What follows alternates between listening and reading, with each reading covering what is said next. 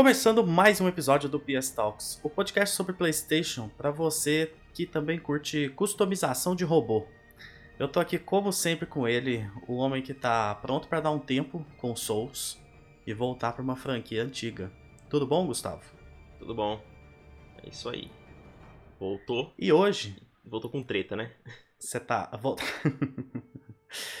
e hoje a gente não tá sozinho, porque nós convocamos um outro grande fã da From Software para falar sobre esse, esse futuro deles que parece muito promissor. E é muito promissor. Tio Fer, seja bem-vindo novamente. Como é que você tá, meu querido? É, pessoal, boa noite, bom dia, boa tarde. É, eu tô bem, tô melhor agora com esse trailer magnífico de Armored Core. Assim, cara, é o- é- a gente tá vivendo a temporada dos trailers magníficos, cara. É Zelda, é Final Fantasy, é Armored Core, é Shadow of the Earth, the, que não precisa de trailer, só precisa de uma imagem. É, é- é o ano do hype. que não tem É, trailer, é o mas é bom. Sensacional. Cara, é, além disso, a gente vai falar de outras coisas hoje. Tem bastante coisa legal. Sempre tem convidado, a gente aproveita, a gente valoriza o tempo do nosso convidado para Uhum. falar de muita coisa.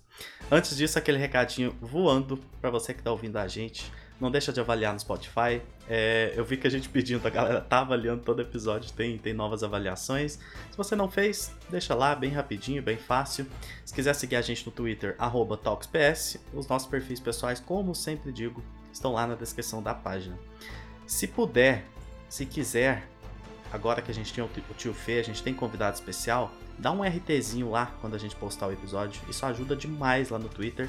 E como eu sempre digo, pode compartilhar também no WhatsApp, Telegram, Instagram, onde quiser. Até no Facebook pode. Eu não sei se existe Facebook ainda, mas eu já tô fora tem muitos anos. Mas se quiser jogar lá no Facebook pode, naquelas comunidades da, da Deep Web lá, sabe? Então Coloca o lá do no cachorro reflexivo. É, tipo isso, joga nesses grupos de tia que faz crochê. tipo assim, eu acho que é um ótimo lugar da gente se, se divulgar. E para você que quer acessar o nosso blog, o pstalksblog.com, e nós estamos disponíveis em outros agregadores também, como eu sempre digo. Então, se não quiser ouvir no Spotify, pode ouvir em outros locais também. Bom, antes, antes da gente começar, sempre que a gente tem um, um convidado, eu faço aquela pergunta, né, do top 5 da vida. Mas como o tio Fê já participou com a gente, e a gente já teve o top 5 dele, eu quero fazer uma pergunta diferente. Tio Fê, você acha que algum jogo desse ano tem chances de entrar pro top 5 da sua vida? Cara, tem, hein? Assim, é, pro top. Pro top você tava five- despreparado, hein? É, Não te então, mas contei assim, pro top 5 geral, cara, eu acho que Final Fantasy XVI, ele é um grande, grande, grande contender a, a pegar um lugar nessa lista. É, e eu digo mais, ele talvez ele pegue o lugar de outro jogo. Eu não acho que ele vai mudar, tipo, não acho que ele vai descer posições dos jogos na minha lista. Acho que ele vai fazer um swap com um jogo ou com outro aí.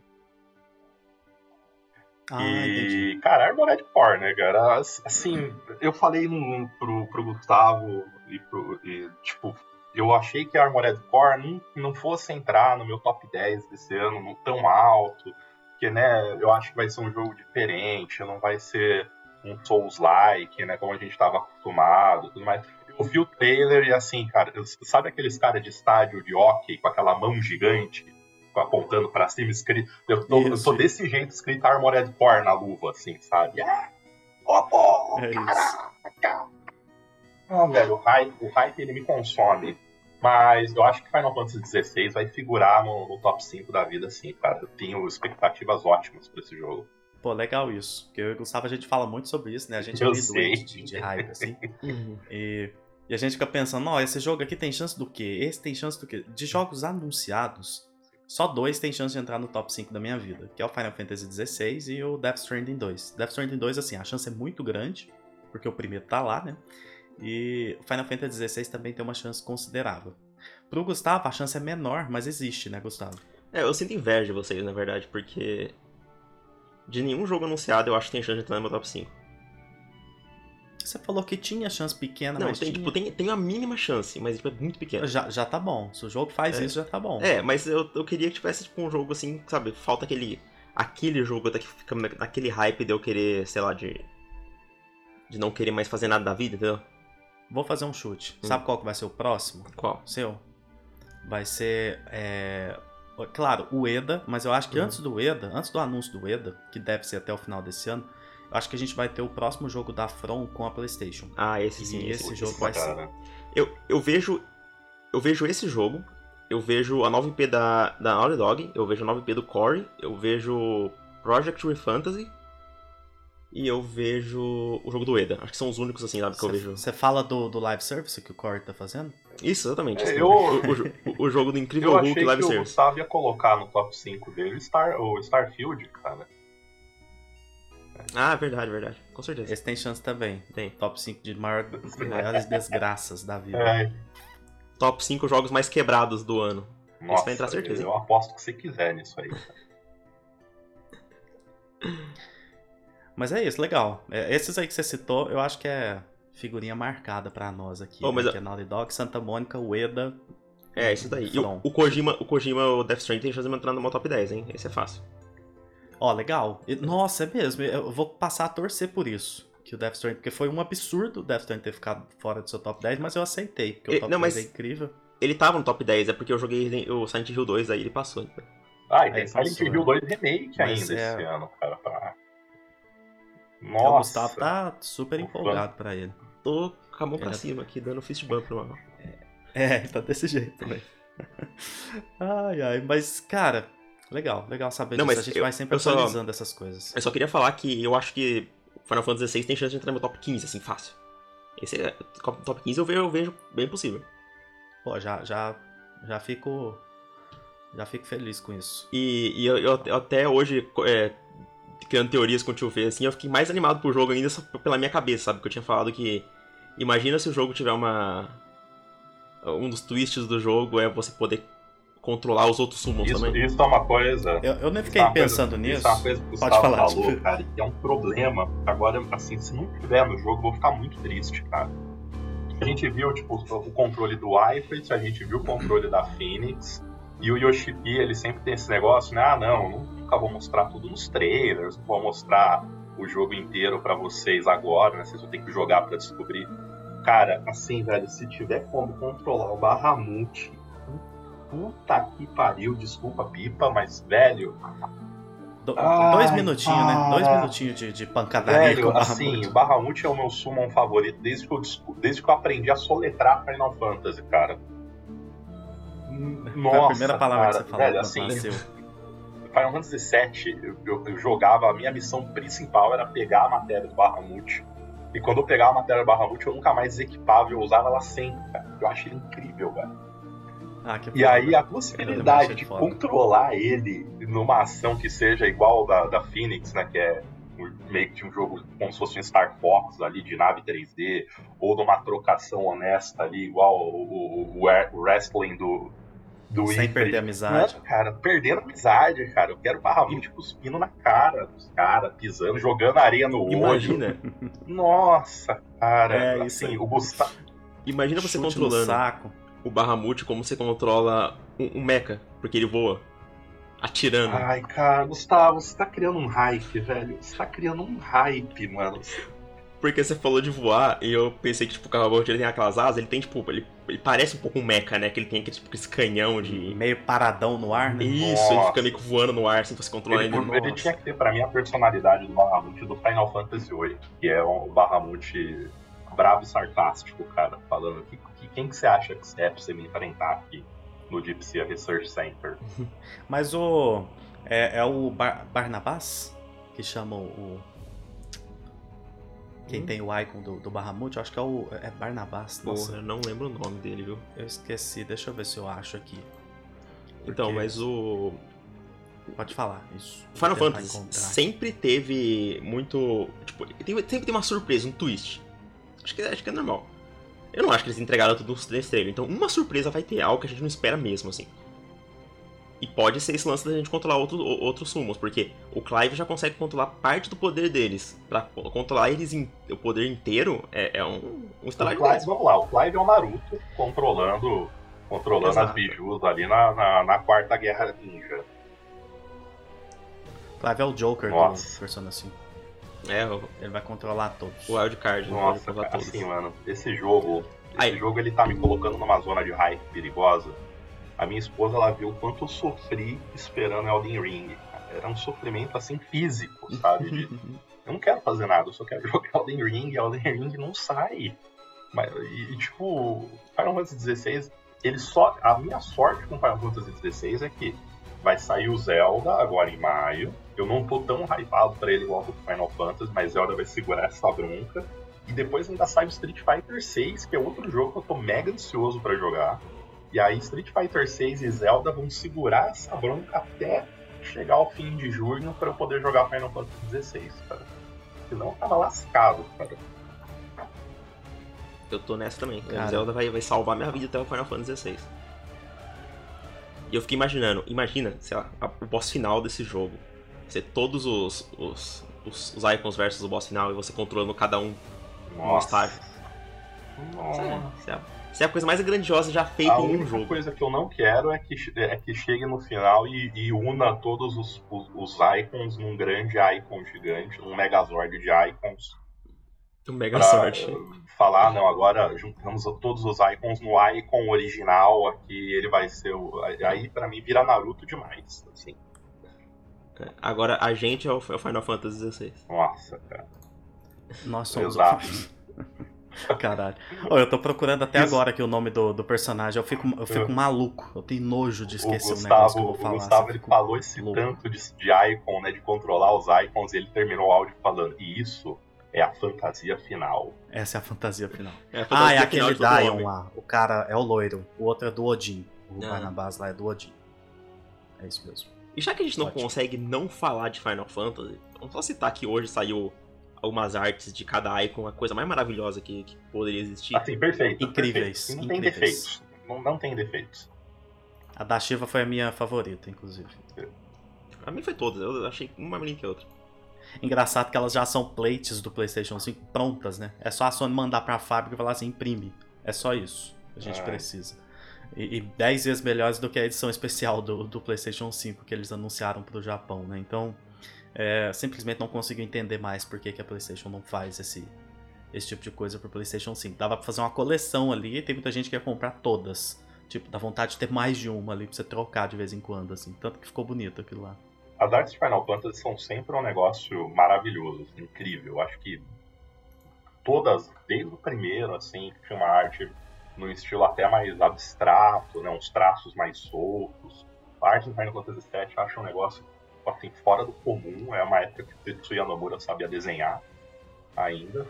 A- as artes de Final Fantasy 8 e 10 também eu acho incríveis. O 9, agora do 16 tá vindo, tá vindo jambrolhando geral. É, Final Fantasy 16 é, o- é o inimigo do erro, né, cara? É- é- Ele é. Inimigo do El. É, a gente, a gente até, uh, tipo assim, não tem como não falar desse jogo sempre, mas é, foi até bom falar, porque ele teve aquela, aquela edição especial, né? Revelado, o bundle com o Uhum. PlayStation 5. Um DualSense que eu achei. Ah, né, não, achei meia porra, boquinha. lindo o controle, cara. Eu achei, É, eu achei muito ok, mais não achei bonito nada que o do God of War, cara. Incrível. Ah, isso Ah, sim. sim. É mais bonito, é, eu concordo. E, e eu, a, a plate, né, temática também, que ficou muito sutil, na minha opinião. Acho que dava pra fazer muita coisa mais interessante ali. Inclusive a própria arte da, da Fênix com, com o Ifrit ali. Uhum. Dá pra colocar eles maiores. E, e a, a disposição deles nas artes que existem, ela casa perfeitamente com, com, com a plate, sabe? Então, não Uhum. entendo por que, que não meteram o louco. Tipo assim, pôs na mão do designer e falou: manda um negócio aí que ocupa toda essa plate aqui que vai ficar absurdo e chamar atenção. Mas ficou um sutil ok, assim, ficou bonito. Não achei que ficou, ficou ruim, não. Ficou bem Sim. legal. Só queria falar que Mas- a gente tá falando sobre, Pode as, sobre as falar. artes e o, o diretor de arte do jogo é o Kazuya Takahashi. Ele é o, o artista de Final Fantasy XVI e pra, mim- e pra mim ele é o melhor artista dos últimos anos de Final Fantasy. Mano, acho que é um dos melhores de toda a franquia, assim, quando eu vejo as artes dele. Podem falar o que quiser, pra mim ele é muito melhor que o Nomura, não tem nem comparação. Ah, não, não tem nem. Pra mim também não tem nem Só dos comparação. summons, do, Ele só dos summons não terem legais, mas- zíper, cara, já tá ótimo. Sensacional. Ter 25 inclusive, só, só dele ter trabalhado em Kingdom Hearts ele já ganha. Exatamente. Ótimo. Mas nem tudo são flores. Hoje a gente não vai falar só de coisa boa. Passamos, eh, demos essa, fizemos essa pincelada em Final Fantasy XVI, mas hoje está proibido falar de Final Fantasy. Porque hoje a gente vai falar de um assunto que a gente vem debatendo muito no grupo do WhatsApp. É. Que é o seguinte: coisas que a gente está cansado na indústria. E aí, obviamente, que ia dar uma lista de 727 coisas. Mas aí a gente pegou algumas, a gente mencionou algumas para a gente conversar aqui. Eu queria começar com o nosso convidado, Tio Fê. Tio Fê, fala uma coisa que você tá cansado nessa indústria. Pô, cara, assim, pegando uma conversa que a gente vem tendo já de uns dias para cá, acho que a coisa que mais está me cansando hoje nos jogos e tem que, tem que explicar direitinho porque as pessoas elas vão se elas ouvirem eu falar assim ah eu estou cansado de narrativa em videogames as pessoas meu Deus não o jogo precisa de hum. história o jogo é arte o jogo é cultura sim eu concordo mas, cara, tá muito complicado você ter um monte de jogo que não sabe mais se decidir entre ser um jogo de narrativa ou ser um jogo foco em jogabilidade. Você pode pegar uns exemplos aí, tipo, a gente conversou um pouco sobre o Long, por exemplo, que, cara, o Long é o roteiro de filme pornô, assim, cara. Tipo, você tá lá para assistir a historinha, você tá errado, cara. Você, você, você tá perdido no baile. Agora, você pega uns jogos tipo o Horizon, você pega é, alguns outros jogos que tem um foco, eles tentam contar para você uma história, eles tentam focar numas cutscenes, nos diálogos. E, cara, não funciona, velho. Não, não clica, cara. E por conta de o mundo ter que ter uma coesão, cara. Você tá jogando, por exemplo, Ghost of Tsushima é um, é um, é um grande exemplo para mim desse cansaço, que é Ghost of Tsushima ele tem um combate maravilhoso, cara. Eu sinto pena do jogo ter um combate tão bom e ele não poder ser explorado, né, não ser extrapolado, porque ele precisa manter uma coesão histórica, sabe? Porque ele quer ser um filme do Kurosawa. Então, ao invés de você ter os caras desenhando arenas e desenhando é, ondas de inimigos para você, tipo, usar suas habilidades, extrapolar ali o, o parry, a, o, a esquiva. Você tem que ficar, não, é uma ondinha de inimigo pequena, porque nesse acampamento aqui, ó, obviamente, só caberiam 15 góis e 3 samurais. Então, eu preciso manter uma coesão aqui, porque tudo tem que ser amarrado, as pessoas têm que olhar para. Se tem 15 mongóis aqui nesse acampamento, tem que ter 15 camas. Então, o lugar fica horrível, totalmente sem identidade. E, cara, qual que é o qual que é o ganho que você tem nessa história tão tão grandioso assim que você não pode dar um foco em jogabilidade, cara? E aí, cara, isso acho que foi um dos grandes assuntos que eu e o Gustavo a gente vem discutindo nos últimos dias de ou oh, como esse jogo aqui ou esse outro seriam melhores se os caras ou contratassem um roteirista da Naughty Dog, né, já que eles querem contar uma historinha e contassem a história direito, ou se eles arrancassem a historinha e focassem só no, no, no apertar de botões, cara. E, e pegassem aquilo que eles estão fazendo bem e não deixassem meio qualquer coisa. Tipo, o próprio Long que eu citei no começo, cara, que é uma historinha que, tipo, eles querem muito é, apresentar aqueles personagens, te apresentar aquele mundo, mas, ó, legal, cara, não tô nem aí. só quero apertar botão nessa porcaria. Tira, quarto investimento, quarto salário do roteirista, passa para a equipe de, de, de combate faz um polimento no jogo, que eu acho que você ganha mais, cara. Então acho que esse é o meu primeiro range aí. Coisas que eu tenho estado muito cansado, cara. Jogos que não, não conseguem saber se eles são jogos ou se eles querem tentar ser uma pecinha cinematográfica e fazem tudo meio morno. Cara, eu, eu, eu, eu gostei. Eu gostei dos exemplos que você deu e já vou passar para você, Gustavo, porque ele tocou em duas feridas nossas. Ele falou de Horizon, ele falou de Wulong e falou de Ghost of Tsushima, que eu acho que seria um, um meio termo entre nós dois. Mas eu quero, eu quero saber primeiro se você concorda com isso e depois eu quero falar sobre o que eu acho que seria uma boa solução para isso. Mas tá comenta tá aí sobre Ghost of Tsushima e principalmente o Wulong, né? Não, eu queria dar pelo menos um contexto. Quando o tio Fê falou isso aí no grupo na minha vez, eu fiquei, hã? Eu não tô entendendo o que você tá falando. Você, tá, você não tá querendo uma história em jogo? Tipo, eu quero que melhorem as histórias em jogos e não que, que elas sumam. Só que depois, quando ele explicou mais, eu passei a, a concordar, a entender, e depois eu falei, não, eu tô 100% com você praticamente. Porque se fosse para escolher, talvez eu, escolheria é, ter um roteiro bem melhor. O problema é que é que para mim eu nem tô cansado só do fato do jogo ter história. Por isso que eu, que eu vou defender o Long na frente do, oh, do. É. O Long, nesse sentido, ele não me incomoda tanto porque a história ela é só na cutscene, entendeu? É só você pular e durante o, o gameplay, as fases, elas não tem nada cinematográfica. Você vai, você tem controle total por aquela fase. Ele, é um jogo, inclusive, que eu gosto de jogar ouvindo podcasts quando tô fazendo sidequest, porque não tem aquele, aqueles diálogos é, que ficam te, te enchendo. Ele é um jogo que eu jogo puramente pelo gameplay. Eu desligo, eu desligo o cérebro e fico andando matando bicho. E a história, ela, ela não entra no caminho disso, porque ela, a história só acontece antes da boss fight, tem uma cutscene que você pode pular. E antes de começar a, a, a missão também tem uma, uma cutscene que você pode pular. E, então é tipo, é como aqueles jogos do passado, que tem uma cutscene, aí começa o gameplay. É, ele me lembra um pouco esses tipos de, de jogos mais, mais antigos que, que separam os dois. Tem um momento, um momento da história que você pode completamente pular, ignorar, e tem um momento de gameplay. O que eu tô cansado, de verdade, indo já pro que o Tio falou, é os jogos que tentam unir os dois. E não conseguem, entendeu? É, eu gosto bem mais de da história do mundo do, do Ghost of Tsushima do que o Tio mas eu concordo que a história não é, não é pra mim a melhor coisa do jogo. E eu acho que se ela fosse mínima, se o jogo fosse mais sobre exploração, se o jogo fosse mais sobre combate, mais sobre você descobrir os segredos daquele mundo, e a narrativa ser um pouco mais. É, não linear, sabe? Eu acho que eu ia gostar muito mais do jogo. Porque pra mim o que, o que ferra atualmente é que desenvolvedores não descobriram direito como criar uma narrativa linear direta em um jogo mundo aberto. É, você pega exemplos de jogos que contam muito bem isso, como o, o próprio Elden Ring, como ele cita, que ele tem uma história ótima, mas é baseada em lore. E você pega jogos como, como The Witcher 3 e Red Dead Redemption 2, eu acho que os que melhor fazem isso. Mas eu, o que eu sinto que esses dois jogos eles fazem melhor que os outros é que eles vão totalmente para um lado. O Red Dead Redemption, ele não é focado no gameplay, ele vai full na história. Tanto que o gameplay muita gente fala que é uma merda. Porque ele vai full no simulador de, de ser um, um, um, cowboy, né?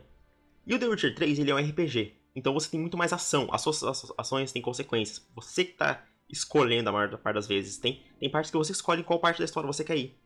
E, e esses jogos, estilo Be-like, eles não conseguem fazer isso. Porque quando você entra numa missão de história, ela tem que terminar do mesmo jeito que ela começou. Porque você tem que deixar, dar espaço pra pessoa explorar o mundo. Tem que dar espaço para fazer side quest. Parece que não tem consequência. Parece que eles não conseguem criar um roteiro bem construído com um pacing legal, porque o roteiro é muito, é muito de pacing, é muito de, de você espaçar os diálogos, né, e você espaçar os momentos. Quando você faz isso no mundo aberto, não tem como, porque você não consegue é, guiar o jogador a fazer todas as missões de, de, história seguidas. Então, quando você vai fazer a missão de história, parece meio sem peso, parece meio fora de lugar. Você vai fazer a missão de Horizon, você termina aquela missão e parece que que não fez quase nada no mundo, parece que você está fazendo algo que não tem tanta importância quando você sente isso num jogo linear. E é isso que eu mais tô cansado em jogos. Quando o jogo fica pegando na minha mão, tentando contar uma história que eu não tô tão afim, enquanto ele poderia ter tá focando no gameplay, que é a parte que eu acho que mais brilhante daquele jogo, entendeu? Tem jogos que mesclam muito bem os dois. Agora tem, tem jogos que eu acho que, que um tá atrapalhando o outro. Cara, quer ver? Só, é, só um uma coisa que eu acho que... rapidaço, cara. Pode falar, manda que o Gustavo tá falando de você ter que entrar num lugar e ter que sair do mesmo jeito. O Ghost of Tsushima, cara, ele tem, no começo dele, ele tem uma missão que é você resgatar um ferreiro, né? Tem uma lore, né, por trás desse ferreiro, ele é importante para a história, ele é bem importante. Mas assim, a, a, missão, o prático do jogo é você precisa resgatar esse cara, porque esse cara é, é incrível, né? É o cara que inventou a forja no mundo.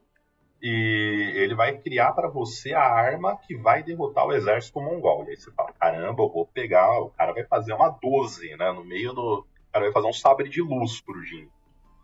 E aí você avança, avança a história. Só que Ghost of Tsushima é um jogo que ele precisa ser extremamente realista, porque ele quer te vender um simulador de filme do Kurosawa.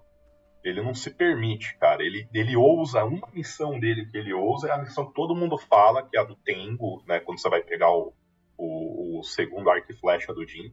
Mas ele não se permite ousar sair do realismo que ele se propõe. E aí, quando você resgata o ferreiro, liga a forja dele, expulsa os mongóis e tal. Ele vai te entregar a arma, é um gancho. Assim, o cara que é o pica das galáxias, o cara que, mano, forjou as estrelas, ele te entrega um gancho de quatro pontos com uma corda amarrada e fala assim: é, eu testei, né? Consegui subir o um muro ali com esse gancho, cara. Então acho que é isso aqui que você precisa. Eu, cara, eu fiquei olhando para a tela da televisão, cara, eu falei, mano, não é possível, cara, que todo, todo, tudo isso que vocês têm que fazer, cara. Vocês têm que me justificar quatro capítulos de história, vocês têm que me justificar a matança de pelo menos 500 mongóis pro cara me fazer um gancho, cara. Podia ter pego. Pô, mongol Nossa, mataria de graça. Cara, eu falo, mas não é possível, cara.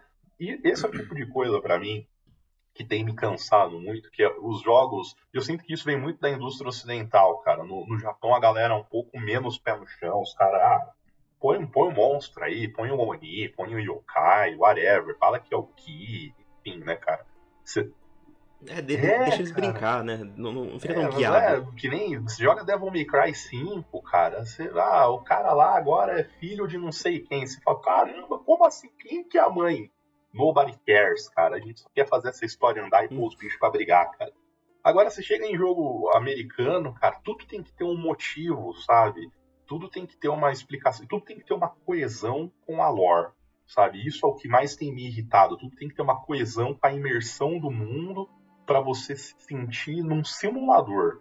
E aí você pega um Ghost of Tsushima, por exemplo, você fala assim, ah, isso vai ser um simulador de samurai, eu quero um simulador de batalha, eu quero, né, é, porrada. Não, é um simulador de historinha que é tipo, ah, é o cara que vai fazer um ganchinho pra você. Legal, no, no gameplay o gancho te ajuda pra caramba, mas tá longe de ser o, o delivery que eu esperava de um jogo, cara. Eu acho que se os caras. O Gustavo tem uma discussão no Twitter esses dias, não foi nem uma discussão, né, mas acho que foi um exemplo bom que foi ele comentar que queria ver um dragão na DLC de Horizon. E aí alguém respondeu pra ele, falou, não, não pode ter um dragão, porque dragão não é um, um, ser que as pessoas consideravam, são seres que existiram. Dragão é, dragão não é dinossauro. Não é dinossauro. ah, mano, vai tomar banho, cara. Eu tô lutando com um robô gigante, cara. Podia ter um robô no formato do Pelé jogando bola, cara. Tá tudo bem pra mim, cara. Whatever, velho. Podia ter um robô. É, cara, podia ter um robô no formato de um pirocão gigante, cara. Tu tá tudo ótimo, cara. É um robô, o robô pode ter a forma que ele quiser, não existe o robô, cara. É, a gente que fez. Existe não, sim, mas robô. não daquele jeito, cara. Não tem aquele mecha do Horizon no mundo ainda. É. Mas eu, eu, eu, tenho. Vocês falaram de coisas muito legais. Eu não, tenho soluções para o que vocês terminar. falaram. Eu só quero complementar ele, tô morrendo aqui. É que. Eu, eu não tô. O que que te pegou? Foi o Pelé gigante? O Pelé. Jogando bola? Tá que pariu. Não, eu só queria falar que o que eu não concordo tanto com o Tio Fê no sentido de, você quer fazer um simulador? Vai completamente no simulador. O problema desses jogos é que eles, eles não vão nem, nem, nem pro um nem pro outro. Imagina se a Rockstar fosse, não, a gente vai fazer um jogo de samurai agora. O bagulho realista, com a narrativa mais foda que você já viu na sua vida. E você vai gostar, vai, tipo, quem gosta de história vai amar. Agora o Ghost of Tsushima, ele parece que tá com um pé no realismo e um pé numas coisas, tipo assim, o, o, o cara, ele, o Jim, ele dá uns pulinhos. É, tipo assim, ele, ele dá umas. Tipo, ele, ele, escala algumas coisas, ele dá, tipo, umas coisas e fala, cara, isso não é realista, isso não tá me tirando do, do, realismo. Só que em outros momentos, ele não pode ser acima do, da, da realidade, entre aspas. Porque ele tem, tem que ficar preso, ele fica nesse limbo, sabe? Ele, ele não vai pro full realismo e ele não vai pro, pro, pro, pro totalmente fantasioso e desgraçado, sabe? Da, da cabeça. Então, eu sinto que precisa de mais é, comprometimento. Eu acho que é isso. Jogos precisam de visão. Eu acho que as pessoas, é, as empresas atualmente, AAA, tem que agradar todo mundo. E por isso que eu acho, ah, não, vamos puxar isso aqui um pouquinho pra cá, pra agradar isso aqui, colocar isso aqui pra agradar um pouquinho. Não, cara, você tem que ter uma visão. Eu falo assim, a gente vai fazer isso aqui e vai, vai ser para esse público. Gostou? Gostou, ótimo. E é isso que falta. É isso pra, isso pra mim que jogo japonês tem que vários jogos ocidentais não tem. Que tem que agradar todo mundo, tem que fazer um chefe que todo mundo possa vencer, tem que ser um chefe que tem um tutorialzinho certinho para você enfrentar, tem que ser guiado certinho para fazer qualquer, qualquer, ponto. Não é tipo igual um Devil May Cry ou a, a From Software te coloca um boss e fala, se vira aí, mano, tenta, tenta brincar com, os, com o moveset dele, aprende isso aí. E cara, é os, os caras têm que fazer. Sabe uma coisa que poderia existir? pra caramba. Não, pode, pode, pode finalizar, é, vocês estavam no. O Gustavo tocou no, no lance de boss, cara, e boss é outra coisa que é engraçado como ah, existem visões diferentes entre o Ocidente e o Oriente, né, cara? Você pega um jogo japonês, cara, você pega um Devil May Cry, você pega Resident Evil 4, que a gente tá fresco aí na memória, você pega um Elden Ring, um Sekiro, um Ninja Gaiden, os caras põem um bicho gigante, desgraçado, com 520 armas, com um moveset mais complexo do que qualquer moveset que você vai ter no jogo de luta, nem no jogo que você tá jogando. Falando do Street Fighter, o cara tem mais combo que o, que o Ryu, cara. E você tá lá, beleza, se vira aí. O Long, cara, o boss tutorial dele gerou um puta buzz na internet, porque a galera revoltada. Como assim? Esse boss é o tutorial, cara? Eu não consigo nem dar um hit nele. O pessoal maluco, cara, porque não conseguia passar. E eu vou criticar. Eles lançaram um patch pra deixar ele mais fraco. Deixaram mais fraco, mas fizeram escurradão também. É, a galera, a galera não tá, não tá na pegada do Git Good, cara. Mas aí você vê os caras ori no Oriente fazendo uns boss assim, maluco. E aqui no, nos Estados Unidos, né, nos jogos europeus tudo mais, a boss fight ela tem que ter uma cutscene, ela tem que ter um diálogo, ela tem que ter uns milestones, né? Porque cada fase do boss você tem que salvar, né? Pro, pro, pra você não passar, não precisar passar ele inteiro de novo, né? Passar só aquele pedacinho que você morreu. Eu odeio isso, cara. É, God, God of War estamos olhando para você, né? Sim, deve ter opção de desligar Graças esse negócio. Deus. Mas, cara, e aí você, tipo, você vê a Santa Mônica falando assim, ah, nós levamos um ano para fazer uma boss fight.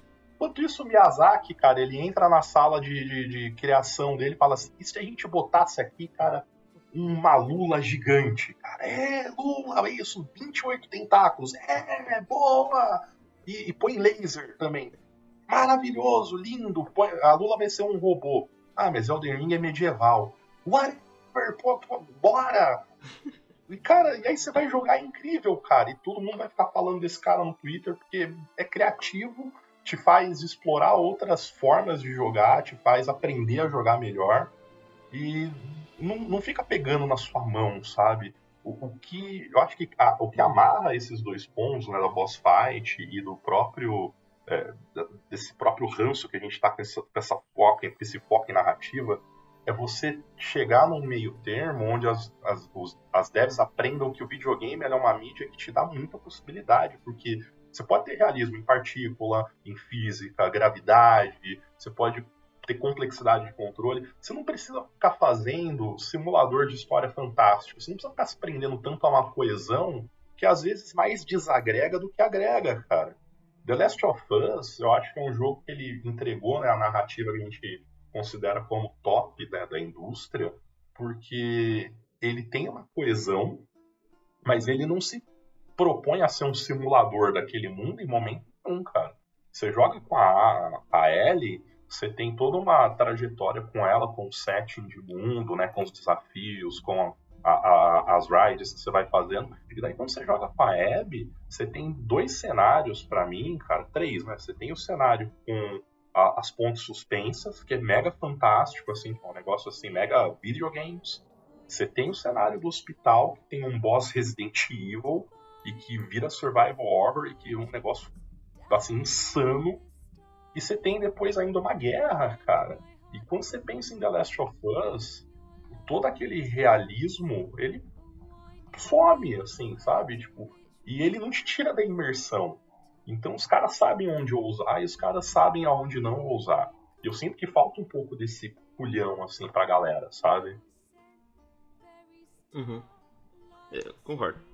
Eu, eu só acho que eles não, que eles não precisam é, parar de tentar conectar tudo em animação também. É uma coisa que acho que enche o saco. Ou, tipo, todos os ataques do boss tem que conectar certinho com a animação e o jogo japonês não faz isso. Só tá sabendo. Vai, Murilo, a gente cortou demais. Ah, entendi. É, entendi. A gente queria botar pra fora isso aqui, porque a gente tava há semanas. Não, dias. se a gente for nesse ritmo aqui, eu fiz as contas, a gente termina domingo de gravar o podcast. Com cada, com cada, com cada top. Mas é, eu fiquei tentando recapitular aqui tudo que vocês falaram, e para algumas coisas eu eu enxergo algumas soluções que funcionam muito para mim. Manda lá. Primeiro, a primeira delas é muito jogo que tem um combate legal e que você quer explorar aquilo. Você quer, você quer uma, uma horda de inimigos, você quer waves ali para você enfrentar, você quer desafios. E eu acho que uma coisa que sempre funcionou muito bem comigo e que a gente tem um, um, um exemplo muito recente, que é o Ratchet Clank Rift Apart, que tem a arena, a Zerk's Arena ali, né? E lá no bar, que é uma arena sensacional, que pena que ela é um pouco curta, um pouco não, bastante curta, ela tem, se não me engano, 15 é, desafios, né? Bronze, prata e ouro. Uhum. E cara, aquilo ali me satisfaz demais, porque eu tô durante o jogo ali na campanha, tudo, experimentando as armas e tudo. O jogo tem um arsenal absurdo de armas incríveis. E a arena ela me, me dá um pouco disso, de tipo assim, cara, aqui é onde eu vou experimentar pra caramba do combate desse jogo. Voltando em Final Fantasy XVI, ele vai ter é, um local pra você poder experimentar, né, os, a, as armas e, e a, as builds ali, né, que você montar. E eu achei isso muito bom, porque a hora que eu vi aquilo, eu falei, caramba, eu vou perder horas nisso aqui. Porque eu quero ficar testando pra caramba, principalmente se o combate, é, se o combate clicar comigo. Porque vai ser aquela coisa de ficar nesse combate é gostoso. Então, Uhum. é, eu vou gastar um tempo ali. E ele Eu vai ter a opção pode- também de, de você lutar de novo com chefes. Ah, rapaz. Pois é, isso é o muito caminho bom. do cara. Ele Isso é cada- muito legal. cada- É o, ca- ele é tá o caminho. pavimentando, É a cara, escada cada do GOT. tijolinho dourado e rumo ao GOT, cara. Exato. É, é impressionante. Então, eu acho que isso.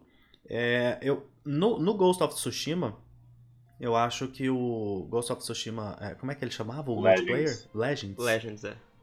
Legends. Eu acho que ali deu pra brincar um pouquinho, tanto pra sair dessa coisa da narrativa mais, mais realista e tudo, né, entrar nos mitos ali e tudo mais. Deu pra brincar, mas eu acho que no próprio jogo era possível ter feito algo assim, no jogo base. Uhum. Porque você tem ali os desafios, né, com aqueles samurais que estão ali parados e que são funcionam como se fossem as valquírias do, do Ghost of Tsushima ali, né? Verdade. E é muito tranquilo você, criar dentro do jogo, sem sair demais, sem viajar demais, você criar uma vila, de repente, onde os caras têm isso como um ritual. E ali você poder brincar dentro desse ritual, você colocar ondas de inimigos, você colocar como se você estivesse passando por uma provação ali, alguma coisa assim. Então dá pra brincar com essas coisas. Eu acho que é, em alguns jogos eu sinto realmente eu sinto falta dessa dessa liberdade de falar assim, cara, eu quero experimentar essa arma que eu peguei agora, mas eu quero uma arena pra eu experimentar o- essa arma. Uhum. E aí sim é é você justificar o isso Devil dentro da narrativa, 5, entendeu? ele faz uma coisa simplíssima, cara, que é o Bloody Palace. Você simplesmente dá play e ele vai te botando. é, são sempre uma arenas, né? Com alguns bosses. É, É, geralmente torres, né? é, Funcionam esquema de bem. torre, exatamente. Baioneta tem isso, Uhum. né? Que você entra no, no, no joguinho. É, é só arena. Você, eles configuram uma arena. O próprio, o próprio Returnal, né? O, Returnal Verdade. criou isso, que já era um jogo que tem um combate assim espetacular, assim, ridículo, imoral de tão bom. E mesmo você jogando o tempo todo com aquilo ali, você fala, cara, isso aqui tem que ser mais explorado. Aí os caras fizeram o quê? Mandaram uma DLC que tem um ator que simplesmente é, é o que todo mundo queria. Tipo, Sim, deixa e eu só quero me gabar um eu pouco aqui, que eu cheguei a ficar em 500 no mundo, tá? Na posição da. Gustavo, o Gustavo tava um, um É, louco na- na- no Ah, lançamento. cara, mas aí do. Returnal também teve o quê? Teve 512 jogadores? Falou 500. Exato. Não, é. não, teve mais, teve muito, teve muito. Nem a Sony sabe o que é Returnal, cara. É. Teve 450, aí É. eles arredondaram tudo pra 500. Tipo Aí eu assim. fiquei em 502. É, ficou 502, perdeu pra ele mesmo. Mas o Gustavo tava jogando pra caralho. Nossa, eu vi ele jogando e assim, ele tava jogando muito. Eu, eu tenho um problema seríssimo que é, abandonei um jogo, eu vou voltar pra ele igual um retardado. Eu não Ah, consigo. eu, eu também tenho, sou, eu tenho isso, nada. cara. Eu tenho isso também. Mas você pega rápido de volta, Ah. eu, eu não. A, a própria Burning Shores eu demorei, tipo assim, umas 3 horas pra falar assim, cara, agora eu, eu estou jogando de novo. Tipo, agora eu tô jogando novamente, porque eu tava apanhando muito, assim. Você sabe qual, qual um jogo Mas- tem isso também? Que eu acho legal? O, Ah. o, o Nioh 1, que é o mais fraco, em uma DLC, ele trouxe um, um sistema de, de palácio. E ele transformou essa DLC tipo em, em um looter shooter, sabe? Tipo assim, é, uma, é, Ah, é- é um lugar. Eu, isso eu acho legal, é tipo Legends. É um, uma, tipo uma arena infinita que você vai descendo até o, até o inferno, quase assim. E é tudo aleatório, é tipo como se fosse um roguelike, sabe? E eu fico imaginando, Legal. se a DLC de Ulon colocar isso, algo assim, o Tio Fê ama. Ele volta pro jogo. É porque ele vai explorar mais isso, né? Vai, Não, vai fazer sentido pra ele entrar só por isso. É só uma torre com combate lutando contra chefe e você vai descendo e e ganhando coisa melhor, eu, eu acho que pode funcionar muito. Vamos torcer. Tomara, tomara que venha Legal mesmo, demais. cara. O Long é um jogo que ele tem uma jogabilidade boa. Eu demorei pra pegar o sistema dele, né? Pra entender que ele não é Sekiro. Mas daí quando eu peguei, ele foi, cara. O, o que falta em Long pra mim é, é bicho da hora de bater, cara. Mas aí é outra conversa. Eu não gosto de bater nos bichos do Long, é uns bichos não, Aí, a gente, É, aí dá pra fazer um outro É um episódio só eu e o disso. Gustavo tipo se assim. gladiando na, na- no ringue com gel, tá ligado? É, verdade. Só que um Verdade. ponto que eu queria falar contra o argumento do Murilo é que, às vezes, eu não gosto muito de arena em jogos quando é o combate assim, porque eu não curto ficar lutando com o mesmo inimigo. O que eu gosto num jogo é tá, é tá toda hora sendo Exato, surpreendido com exato. coisas novas. Sabe? Mas e se deixar coisas é, exclusivas da arena? E Aí essa arena foda. trabalhar uma diversidade legal e falar só ali na arena que você encontra, porque tem um bicho ali que os caras teve que amarrar ele, tanto que ele é brabo. Aí- aí só é tem foda. na arena. Eu gosto faz igual, Coisa que só faz igual o Jedi. Fallen Order, e aí deixa você montar a arena. Seja você mesmo o seu game designer. Seja Exato, você aí e sua arena. monta, você isso. fala assim, eu quero agora 10 Stormtrooper e, e duas Sisters aqui pra bater. Isso é legal, mas Outra coisa. Parece que eu ainda tô Pode falar. fazendo um conteúdo repetido, Eu sabe? acho- Não é o que eu, eu acho que eu busco tanto. esse do Jedi Fallen Order. Porra, cara, sério mesmo que vocês Então. vão terceirizar pra mim o trampo de vocês, cara. Eu- o que eu queria mesmo é, é algo é algo como eu falei no último episódio sobre o, sobre o Horizon. Eu queria entrar naquela nuvem lá voando e ter uma máquina nova lá, sabe? Eu queria, eu queria mais esse tipo de coisa em jogos mundo aberto, mais, mais coisas únicas. Eu mais sinto, orgânico. é, e eu eu, sinto- ia falar disso. Pode É. continuar que eu vou. Não. É que eu sinto que o jogo mundo aberto, eles tentam reutilizar tudo. Eu sinto que falta falta aquela experiência única, sabe? Quando você, tipo assim, caramba, aquela parte ficou na minha memória. Parece que tudo tem que ser repetido a exaustão. Sabe qual jogo que faz isso? Eu Zelda ia Breath falar dele. Nada é puro naquele jogo. Nossa, cara. Já percebeu isso? Que nada é puro. O Elden Ring também faz um pouco disso. Quase. Tem poucas coisas que são puras. Você, tipo assim, você tem aquele um encontro e aquilo vai ficar marcado pra você. É, o Elden Ring tem algumas partes que, que são as piores partes do jogo pra mim, é quando ele tenta reutilizar boss em partes que não precisa. Tipo, o, o Astel. Pra que colocar ele de novo? Sabe? Cara, pra que colocar o Astel? Se você ponto? quer- Eu odeio o Astel. Eu Eu gosto detesto ele, cara. Mas Mas, é- mas usando ainda, usando o, o, Elden Ring como exemplo, da outra coisa que eu ia falar, é uma coisa que eu acho que os jogos é, mundo aberto e Ubisoft deveriam fazer mais é o seguinte, lembra, é, é depois da luta contra o Radan que o mundo tem aquela alteração, vamos dizer assim, não dando muito Sim. spoiler, Sim. o mundo, o mundo fica diferente, acontece uma parada, visualmente diferente, estruturalmente diferente no mundo, certo? Uhum. Então, eu acho que os jogos deveriam usar mais disso. Eu e o Gustavo, a gente tava falando sobre Death Stranding 2, coisa que a gente faz direto, e pensando, cara, como que ele pode é, é, mudar isso e fazer algo diferentão e tudo, e pensando mesmo, tentando entrar na cabeça do Kojima e pensar, cara, o que que esse bicho vai, vai aprontar aqui? E uma coisa que eu queria é isso. Eu, te- eu até comentei com o Gustavo uma vez que eu, eu queria muito que Death Stranding tivesse um Death Stranding 2, que ele brincasse com um sistema de alterar o mundo, mas que fosse permanente Uhum. e pudesse acontecer em alguns locais. Porque aquela mecânica do, do, do petróleo, do líquido preto ali nos bosses e tudo, eu acho ela muito foda. Primeira Também. vez que eu vi aquilo, porra, minha cabeça explodiu. Falei, peraí, eu tava pisando no chão aqui agora, agora mesmo, de repente o cenário se transforma desse jeito, visualmente bonito pra caramba e tal. E eu, eu queria muito que, que Death Stranding 2 talvez tivesse algo naquele sentido, mas deixando partes do jogo lineares Uhum. dentro dessa mudança, entendeu? E que aquilo Entendi. continuasse existindo no mundo depois. Ah, cara, aconteceu uma parada aqui, infelizmente nessa luta aqui, se você passar dela, você continua com o mundo desse jeito. Se der ruim, você vai é, ter uma alteração no seu mundo. Exato. E essa alteração vai ser permanente. Como se fosse os void outs ali, né? Com os, com os corpos e tudo, com os cadáveres ali. Uhum. Então Sabe eu acho que que dá falta? brincar muito com isso. Pode Um falar. jogo. Não, é um jogo mundo aberto. É o mundo parece não, não, não progride com você. É é exatamente isso, é o que a gente tava falando do Horizon. Vamos supor que no Horizon tivesse, depois que você mata o boss final do Horizon, o cenário muda pra você, vamos dizer assim. Uhum. É, é, Ele, ele fica ali, né? Então, é- ele altera ali o mundo. Eu acho que outros eventos durante a narrativa, eles poderiam fazer isso, alterar esse mundo. Sim. Tipo, cara, antes eu podia passar aqui, aqui era um, um- um vale com criaturas com, com criaturas X. Aqui tinha um Thunderjaw e, e aqui tinha um Slaughter Spine. que é o lugar maravilhoso que tem lá no, na DLC com, com os dois, no mesmo vale ali assim.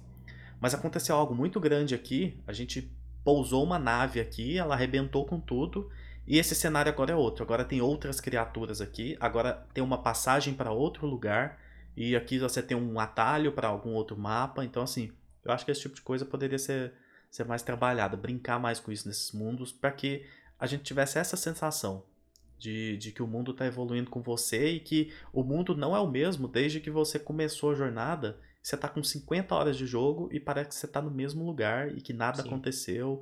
Então eu acho que é, esse é um desafio muito grande para o mundo aberto. Provavelmente a gente não vai ver isso, tá? Tipo assim, é. não, não faz sentido eles colocarem algo que meia dúzia de pessoas querem. A gente é uma fatia é, muito existe, existe, um problema, existe um problema em você fazer uma alteração drástica num jogo aberto, né? Num jogo linear, beleza, né? Você tem uma progressão, você, você tá literalmente progredindo numa linha até o ponto de chegada que é o fim do jogo. Mas no mundo aberto, é, existe, acho que, um, um, um problema e um desafio e até uma covardia das devs, que é eu preciso deixar o cara poder voltar ali para ele pegar um item ou para ele pegar um troféu ou para ele ver um diálogo, uma cutscene. Sim, é um desafio, mas aí fazer em locais que não, é, não interferem, eu acho que, né? Assim, tipo... cara, se você pudesse ter um jogo com um mundo aberto ou até um mundo semi-aberto igual do God of War, igual da série Arkham do Batman, e, e você altera mesmo, cara. Quebra, ah, o cara não pegou uma arma XPTO. Isso vai mexer no balanceamento do jogo? Pode ser que sim, dependendo do jeito que o cara jogue, sabe? É, eu acho que falta um pouco de coragem. Elden Ring faz em dois momentos, ele altera do, dois cenários, né? Não tão drástico, um deles não tão drasticamente, o outro é bem drástico a mudança, a ponto assim você perder item. Acho que você não chega a perder nenhum troféu, sim. mas você perde acesso à armadura, arma, enfim. Não, você, você perde, perde troféu. É verdade, sim. você perde troféu, você tem que fazer. É, você, você perde uma arma que você precisa para fazer para fazer a platina, né? No troféu de coleção da sim. colecionador de armas.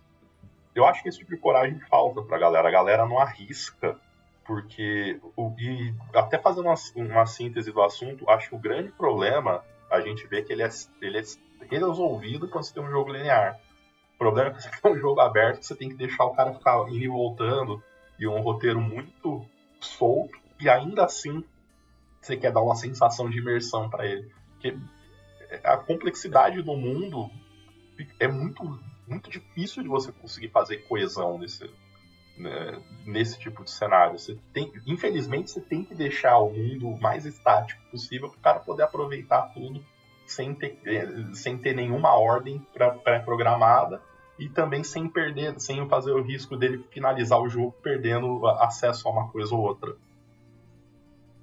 É, e eu, eu, vou, eu vou criticar gamers agora aqui, que é a palavra que eu mais odeio, e eu odeio essa raça, porque gamers são mimados pra caramba. Sabe o que você falou? Ah, não, mas eu não posso perder o meu troféuzinho, meu troféuzinho. Eu não, não posso perder aquele item. Eu tenho que poder voltar, eu tenho que ter tudo na minha mão. Eu não, não, não posso trabalhar duro para isso. Não. Eu quero, eu quero mais jogo mundo aberto que você perde sim. Eu quero The Witcher 3. Tomou essa decisão aqui, perdeu aquela quest. Não vai fazer mais. Aparece, aparece lá, quest falhada. Você não é, completou. É, quer fazer de novo? Joga é, de novo. Joga de novo. É as suas escolhas que tomam, que tomam a diferença. E lembra que a gente falou que a história às vezes atrapalha o gameplay?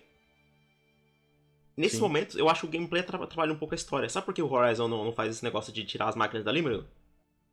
Ah. Porque é aquele lugar ali onde você pode farmar item para você criar suas armazinhas e melhorar elas.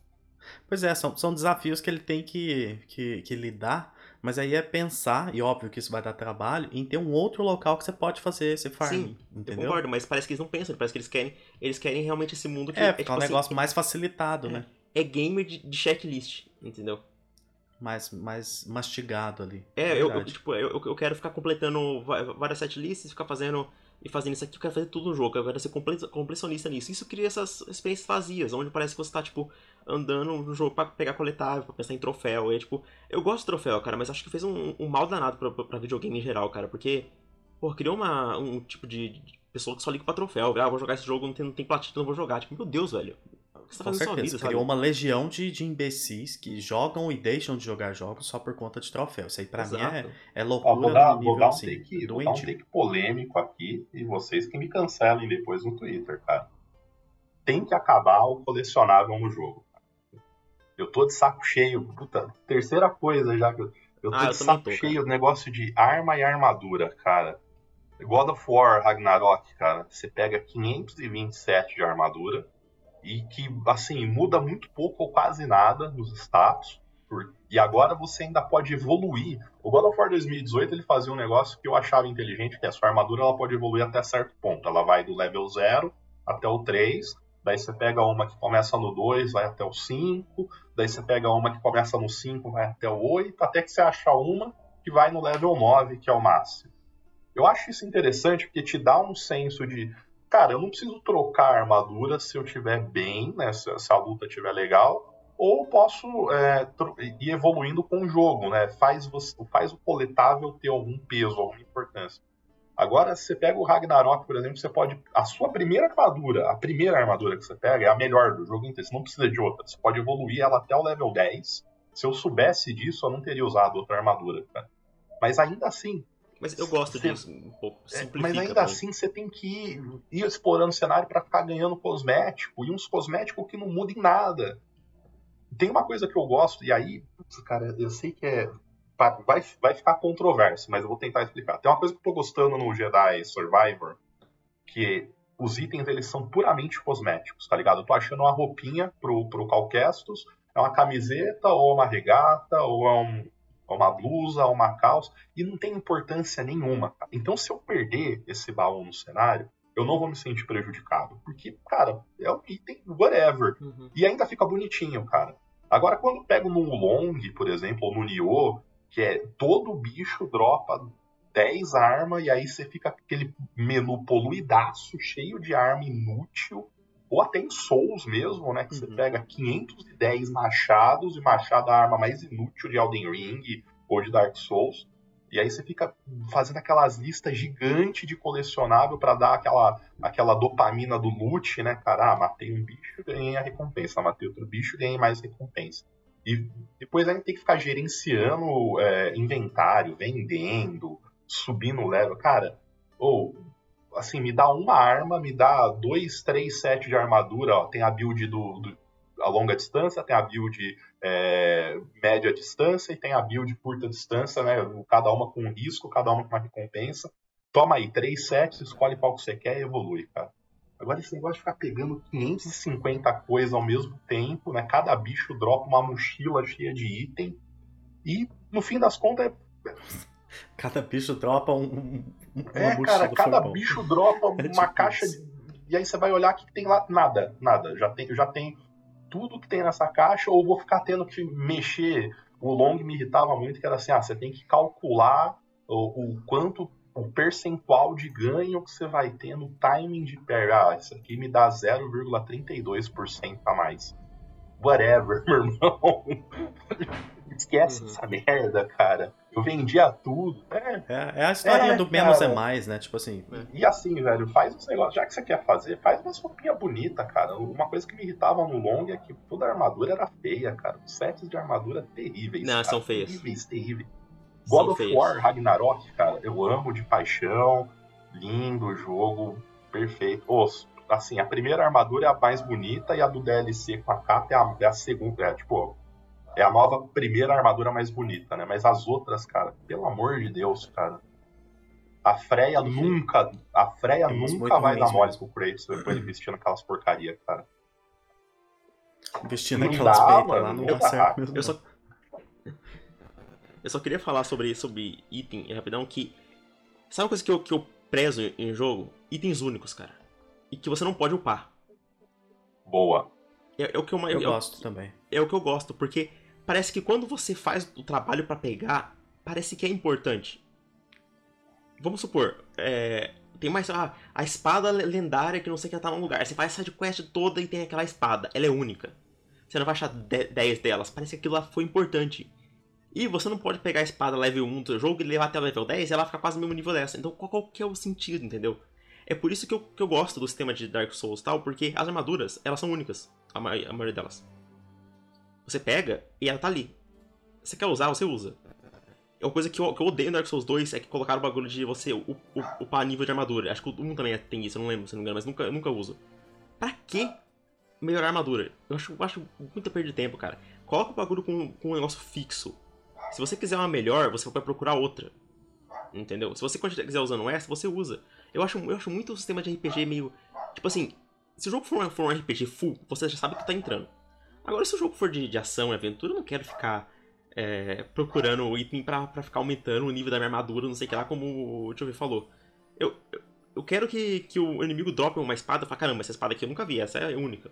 Vou, vou usar ela. Sim, pô. eu também gosto disso. É, é, é, o que você falou, cria um valor pro item, né? E não fica parecendo que é algo descartável. Sim, tipo, o um design. item que você pega lá, ele é mais um, aí você pode levar ele a mais nove. Tipo assim, velho. Não, só, só, só queria chegar aqui, ter essa espada e falar assim, cara, agora eu tenho essa espada e se for para esse tipo de inimigo, essa é a espada. Uhum, eu suei pra exatamente. caramba pra chegar aqui pra pegar ela, mas a partir de agora eu posso, posso meter o pau. Sabe qual jogo faz isso Ah. brilhantemente? Final Hum. Fantasy. Final Fantasy é ótimo. Final Fantasy você Espero sabe que quando você 16 pegar incrível. a- a- as, as, as últimas weapons, ela sabe que é a arma mais forte do jogo. E você tem um trabalho do caramba Isso. pra pegar ela. E quando você pega, ela é única, ela é linda. Eu lembro muito do 12, que tinha a Turner Soul, tinha a, Zo a Zodiac A Zodiac Spear Spear, lá, é. Então você ficava, velho, eu vou ralar aqui nesse bazar aqui, dropar item pra caramba, ou então fazer uma quest absurda de muitas horas, mas eu vou pegar a arma que é a melhor pra essa personagem, pra esse personagem e, E, e é única visualmente. disso eu tô... Isso, É exatamente. linda. Você, você- e, e- e melhor quando tem lore ainda. Tipo, aquela espada tem uma história por trás. Ah, essa foi a espada de não sei quem. Agora, velho, essa espada de não sei o quem, mais dois. Essa espada de não sei o quem, Nossa, no Nioh, cara. É, no Nioh mais 1, três. tem uma hora que você pega a espada que foi do, de um dos, dos tenentes do, do Shinsengumi, né? Você deve ter visto esse cara no. Caramba, no Like a Dragon, agora no. Do Yakuza, né? O, Sim, você pega sim, a, a espada é do, do Souji Okita. Eu não lembro Ah, sim, o nome sim. dessa espada agora, cara, de cabeça, mas eu, eu peguei essa espada e falei, caramba, eu tô com um negócio especial aqui na mão. E eu comecei a upar ela e melhorar. E falei, caramba, essa é a katana, cara. É uma das katanas mais famosas da restauração Meiji no Japão. Aí na outra arena eu já consegui ela um level mais alto. E aí eu- na hora que eu fui olhar meu inventário, tava lotada dela, assim. É uma É- coisa, é muito- você falou de algo muito legal, que a gente mencionou Final Fantasy e depois a katana aí. No Final Fantasy XII tem uma katana que ela acaba sendo melhor que qualquer outra espada porque ela dá muito combo. Absurdos, assim, dá combo de 10 hits, 15 hits às vezes. Então, pra lutas muito grandes, tipo o Yasmat, que é o dragão de 50 milhões de vida, que é o último do, da- das hunts, né? E aí você eu fiquei pensando, falei, cara, eu vou atrás dessa katana, porque ela vai me adiantar demais nessa, nessa última luta, nesse último desafio do jogo e tal. E era só ela que fazia aquilo. Não tinha outra espada que eu poderia pegar e falar, olha, essa daqui, se eu melhorar ela aqui, tudo, ela vai ficar. Não, eu preciso daquela katana. Então, Uhum. isso, é, isso é muito E- bom de fazer, eu acho que funciona demais. E que eu, eu amo RPG. Tem essas coisas complicadas, só que lá faz sentido. Por exemplo, eu tô jogando Final Fantasy VI e tem as Genji Gloves. Que elas você pode. Peraí, desculpa. Engasguei aqui. Morreu. É, morri. E morreu. Então, as Genji Globes, elas deixam você atacar duas vezes. É, você, quando você coloca aqui pra ela, você vai dar um ataque com a espada e você dá ataque duas vezes com a espada. Isso é um Isso é item ótimo. que muda completamente o jeito que você joga. Porque, pra algumas builds, você poder atacar duas vezes é. quebra o boss. Roubado, é, exatamente. É, então, isso que eu gosto. Tipo assim, não é, ah, isso aqui dá mais 1,2 de dano. Não, isso aqui deixa você atacar duas vezes. Isso aqui, ataque e o, o- o inimigo vai, vai ficar é, é três turnos sem, sem poder atacar você. Essa, essa outra tem, tem a outra que você pode segurar a arma com du- com duas mãos. Tem um item que você não, não é, não, não tem mais encontro randômico. Então não- são itens que importam. Isso que eu sinto falta em, em jogos. Tipo, em God of War você vai lá e pegar a armadura que causa veneno mais dois. Whatever. Foda-se, quem usa veneno nesse Cara, jogo? sabe um jogo que faz isso bem, o negócio de arma, principalmente, cara? Aí eu trazer um jogo polêmico, né? PS Fox, que é um jogo que o Gustavo odeia, né? Que é Bloodborne. Bloodborne, ele faz. a- cara, cada arma de Blood- de Bloodborne é uma arma, cara. É, um- é uma coisa específica em moveset. Não fala isso aqui não, porque o Gustavo vai, vai ficar chateado, Ai. ele vai discordar. Não, vai, vai dar, vai dar briga. Eu amo as armas do Bloodborne. assim. Mas cada arma de Bloodborne, cara, é uma coisa única, cara. Você pega. é, Inclusive eu zerei de cutelo, cutelo Não, cerrado. é Não maravilhoso, tem outra cara. arma melhor na, na história Cara, do Cara, é o mais jogo. Bloodborne ele fez um negócio que é. Ah, as armas cerradas, né? As armas com dente na lâmina, elas dão mais dano em besta. as armas que tem. É, que você aplica raio dão mais dano em seres. É, aqueles ETs, enfim, aquela maluquice do Bloodborne. É, Lovecraftiana. Ele pegou e ele fez um negócio que assim. Mas não é mais dois de dano, você não tem álcool. O Telo Cerrado dá mais dois em bestas. O, a Lança Cerrada dá mais 2,2. É, arma Cerrada dá mais 20% de dano em besta. Qual? Todas. E é isso, cara. E uhum. isso é um, um dos bagulhos que me brocha um pouco com Elden Ring, que Elden Ring tem muita arma única, tem muita arma, assim, incrível, né? Principalmente as boss weapons. E aí você vê os caras tipo Wongbao jogando com umas armas diferentonas, assim. Mas, assim, 70% das armas de Elden Ring é dispensável. É Sword, Broadsword, qual que é a diferença das duas? Nenhuma. Nem para uma favorecer uma build de Dex e outra favorecer uma build de Strength. Não, as duas são a mesma espada, só muda o skin, só fica complementando é, inventário. Você não precisa, cara. Eu não preciso desse tanto de arma. Me dá, tipo, em vez de me dar 10 katana, cara, me dá 3 katana e cada uma vai ser diferente da outra, cara. Me dá 5 longsword, cada uma com moveset. Aí você aí é, cara. Fica mais único. É, é, se, a gente, se a gente enxugar muito isso, é exatamente o que God of War faz brilhantemente, que é deixar um número muito pequeno de armas e cada uma ser extremamente impressionante e funcionar demais. Então, é, é, é, essa a, a, grandeza do combate daquele jogo. Gustavo, como que chamava a minha arma do, do Elden Ring mesmo? A minha espada? Moonveil? Moon... Moonveil? Moonveil, isso. Nossa, brabíssima. É. Ali os bichos cantam. Tô zoando, é o Gustavo matando e eu de longe, assim, vai, Gustavo. Vai, jogando a magia aqui. da Moonveil. Aí eu dou, ia jogando as magias e de vez em quando eu vou lá, dou uma lambida, dou um tapa assim. Murilo é um bardo, né, cara? Ele fica fazendo apoio moral pro grupo. pra é. bufar o Gustavo. É, se, tivesse, se tivesse uma violinha, eu ficava tocando ela ali. Sabe é. por que ele é? Porque ele joga de, de, de Hunting Horn em. Monster Hunter. É o bardo. É, eu jogo. Literalmente. É, mas aí a, a, me defendendo, Hunting Horn é difícil pra caralho de jogar, porque você é tem que dar o combo com ela, e, e, e, o combo é o que vai fazer a, a música, né? Então, é, quando eu fui entrar em Hunting Horn, inclusive, meu primo, que é especialista em, em, Monster Hunter, ele falou, cara, é uma das armas mais difíceis de jogar, mas você quer mesmo? Eu falei, cara, eu tô achando ela tão foda que eu vou, vou aprender. E aí eu peguei uma Hunting Horn, comecei e fui pegando outras mais incríveis ainda. Cara, Hunting Horn é uma das armas mais geniais dos jogos, assim. É Depois a gente vai até fazer um episódio falando sobre isso, mas e vai ter, e vai ter arma de é Bloodborne. Eu vou elogiar Bloodborne. E... Ah, com certeza. Vai entrar muita coisa legal. A minha muita arma favorita coisa. da From Software tá em Bloodborne. Que é? É a Moonlight. Não, é a. Ah, puta, a Kuya é anime demais, né, velho? Nossa, é. que arma. E pra pegar ela, cara, a treta que é. É a parte mais difícil do jogo, é, o né? boss mais difícil do jogo é, o, boss, é a, a, o poço que você tem que entrar para pegar ela. Mas, cara, isso, voltando, né, conectando com o tema, é um negócio que Bloodborne faz de forma genial, cara. Você tem uma quest para pegar uma arma que tem um significado pro jogo e que ainda é uma arma que tem um moveset uhum. único, sabe? Nenhuma outra arma faz o que a Hakuyo faz, cara. Agora, se ficar, tipo, ah, tem Sim. um pontinho brilhante ali no mapa, daí você tem que matar uns bichos desgraçados pular, fazer plataforma num jogo que não é de plataforma. E aí você vai ver a ah, Long Sword mais 3 com, um buff de magia, cara. Ah, toma banho, cara. Ô tio Fê, você sabe por que, que eu quero muito Sekiro 2? Porque você não pega arma, né, cara?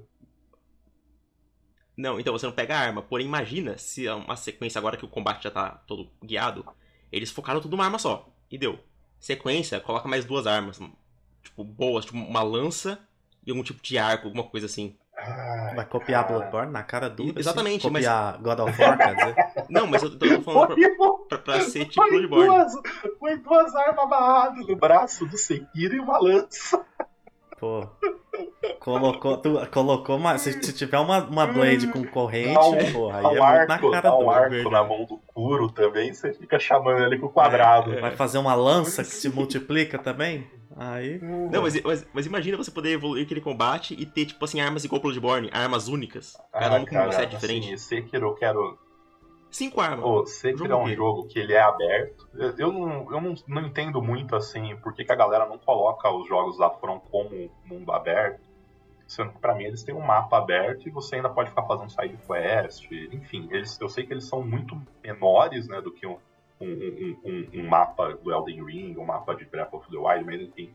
Sekiro é um jogo que ele pega um mapa aberto, que deixa aí pra vários lugares, mas ele ainda tem uma progressão mais linear. Ele é um jogo que só tem uma arma. E aí você pega outros itens que você usa como se fossem as suas magias, né, ao longo do jogo. E, e, cara, é, é- é maravilhoso, cara. É, é mágico. Não, não precisa. Você, E uma das maiores. não tem roupinha, cara. Não, as não tem armadura críticas. pra você o, Não. Ah, não, eu vou, vou colocar aqui mais dois de defesa. Não tem, não tem. Não tem nada no Sekiro. E, é- e eu vejo que a, pessoa- a coisa que o pessoal mais critica em Sekiro, os fãs de Dark Souls, assim, é que, é que não tem mais armas. Fico, Mas é. É. a melhor coisa dele. É bom.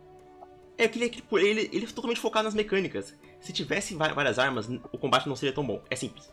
Ah, Se, se, se no God of War você pudesse pegar qualquer arma do chão, o combate não, não ia ser bom, ser bom, porque o que faz ser bom é que você tá tudo focado na katana. Todos os ataques, tudo no jogo é focado em você poder atacar e desviar com a katana. Se não Tá falando fosse que o assim, combate de Zelda não é bom, então? Que você pode juntar um garfo e uma pedra e fazer um, um Eu- porrete? Eu fiz um tweet esses dias falando que eu não gosto do combate olha, cara, o então, combate de Zelda, minha ele é é feito Ih, pra não ser Polêmico, bom. hein? O combate de Zelda ele é feito pra não ser bom, cara, porque o foco do Breath of the Wild, por exemplo, não é você ficar batendo no. no- você tem que- é, faz parte, é importante. Mas o foco do jogo é outra Uhum. coisa, cara. O foco do jogo é você achar umas bombas e fazer umas armadilhas. É, agora é ficar misturando. Ah, se eu misturar com um ventilador, com um foguete, eu faço um, sei lá, não sei, não vai funcionar, eu vou morrer. É, uma bomba atômica, uma É, bomba, eu vou misturar com a pedra, com graveto, vou Você acha um foguete 12 tiros no chão, tira a pólvora É, dele, cara, faz o uma Link bomba. é o MacGyver agora. Referência de velho. Faz É. uma faca e dá tiro, não sei se o, conhece. o- o Link virou o grande MacGyver, que ele cola tudo, ele cola uma árvore, no- Acha uma bateria, uns fios de cobre e faz, faz um uma ogiva, celular. cara. Ele é assim. pega um punhado de folha no chão, umas pedras, um pouco de água. Quando você vai ver, ele criou uma ogiva nuclear. É, acho que esse é o foco maior do Zelda, cara. O combate dele é bom, é assim, Sim. pra mim é combate que funciona. O Flurry Rush é uma delícia de quando você acerta. Mas, velho, acho que Zelda é um outro exemplo bom, cara, que é um jogo que ele pega tudo isso que a gente falou, né? Mundo aberto, um monte de missão. O mundo, o mundo do Zelda é um mundo que não é que ele não muda, ele muda um pouquinho aqui, outro pouquinho ali, mas assim, a, a boss fight final já tá aberta. Se você for, se for Git Good mesmo, você desce ali, você pega o tablet lá, o Chica Slate, pega o, o, a, a- o negocinho pra sair voando e já vai direto matar o, o, o Ganon, cara. Zero. É, é isso é uma crítica que eu tenho, que eu tenho a Zelda, não é bem assim. Porque tem a, a durabilidade de armas, você tem que ter arma suficiente pra poder matar, senão você não consegue. Não importa o, o quão bom você seja no jogo. Ah, Se você não tiver arma você suficiente, ser você não mata. Good, cara. Não tem não, cara. Você tem que ter arma boa, hein, Você Zelda? acha as armas, cara. O castelo é forrado de arma boa, cara. Forrado. Então, você, você- Não, isso, isso sim, mas se você, tipo, por exemplo, é, eu tenho um exemplo que pra mim é um dos melhores vídeos meu, meu canal favorito, que é do Joseph Anderson. É, que ele faz tem uma crítica do Zelda, que ele, que ele fala que a coisa que mais incrível pra ele do jogo é a exploração, os melhores jogos de exploração pra ele. Só que ele falou que ele foi pra um caminho, achou um Lion daquele lá, tentou matar no começo do jogo e não conseguiu. Porque ele só tinha duas armas e o jogo não deixava ele matar, não importa o quão bom ele seja. Porque as armas não tinha, então por isso que o jogo deveria ter pelo menos uma arma que ela era, tipo assim, ah, dá, arma- dá, dá um de dano, só que ela não quebra, entendeu? Aí sim, eu acho que, eu acho que o Tears of the Kingdom vai fazer isso. A, a, a Master Sword quebrada, eu acho que ela vai ser essa arma. Uma arma que é quase inútil, ela dá pouquíssimo de dano, só que ela não quebra. Então ela vai ser a arma que você vai usar pra, no seu momento de, de, de risco, sabe? De que você não tá sem nada. Mecânica quebrada, é, igual essa das armas. Bom, falar que o negócio de quebrar a arma do Zelda é, é ruim é querer caçar briga na internet, né? Mas é outra coisa também É. que, mano, é umas ideias. Aí na, na descrição, na descrição dessa, dessa arma quebrada vai estar assim, quebrada, entre parênteses, broken. Mas ainda funciona, entre parênteses, but it É. still Ai, works. entendeu? cara, nossa, Vai nossa, dar essa foi essa cutucada aí no marketing da Nintendo. É, Maravilhoso. Ou, eu quero puxar outro assunto. Puxa aí. porque a gente tá falando pra caralho. É... Uma coisa que me incomoda hoje em dia. Problemas no lançamento de jogos. E aí, claro que a gente tem um exemplo agora recente, que é o Star Wars. E que tá, assim, bizarro de tão ruim, né? Principalmente o port de... Jason. Schreier falou pra ele que tava Ó, de boa. ó, eu tô jogando no Play aquela- 5, modo qualidade. Não tô tendo problema. Cara, o É jogo, é o PlayStation o jogo 5 roda... Não, do Japão, não né? tenho A mil- culpa se eu tô jogando na melhor plataforma do mercado.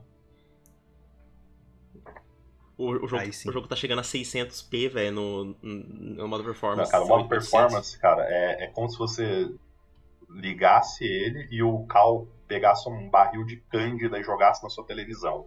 Ia de- derretesse a tela, cara. É, desliga tudo, né? Tipo, É. você começar um jogo no PC e desligar tudo. Tira É, a é textura, tipo tira isso, cara. O tudo. modo performance é, é terrível, cara. E, não, e, e sabe o que é pior? Mas é- não entrega performance, não fica 60 redondo.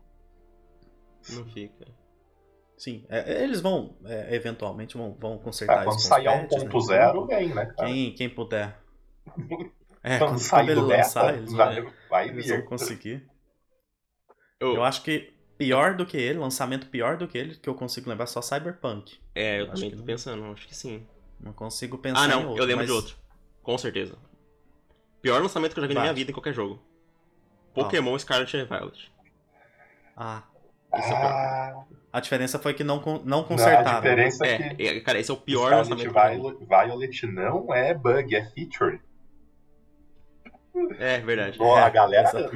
não, não, assim, o próximo jogo da Nintendo que sair com esse padrão, aí nós vamos reclamar. Mas como é o primeiro, a Eu- gente só achou nota 10, 10 de 10. Pagaria mais dinheiro por 10 ele, de 10, inclusive. Isso, 450 reais. Lançamento Mas mais não falando- que é- eu já vi. Verdade. Muito. Não falando exatamente de, de Star Wars, assim, debatendo ele, mas eu acho que essa é uma parada que é, eu não consigo pensar numa solução pra isso, sabe? Uma, uma que eu concordo muito é a parada de ficar. É, parar de passar pano, sabe?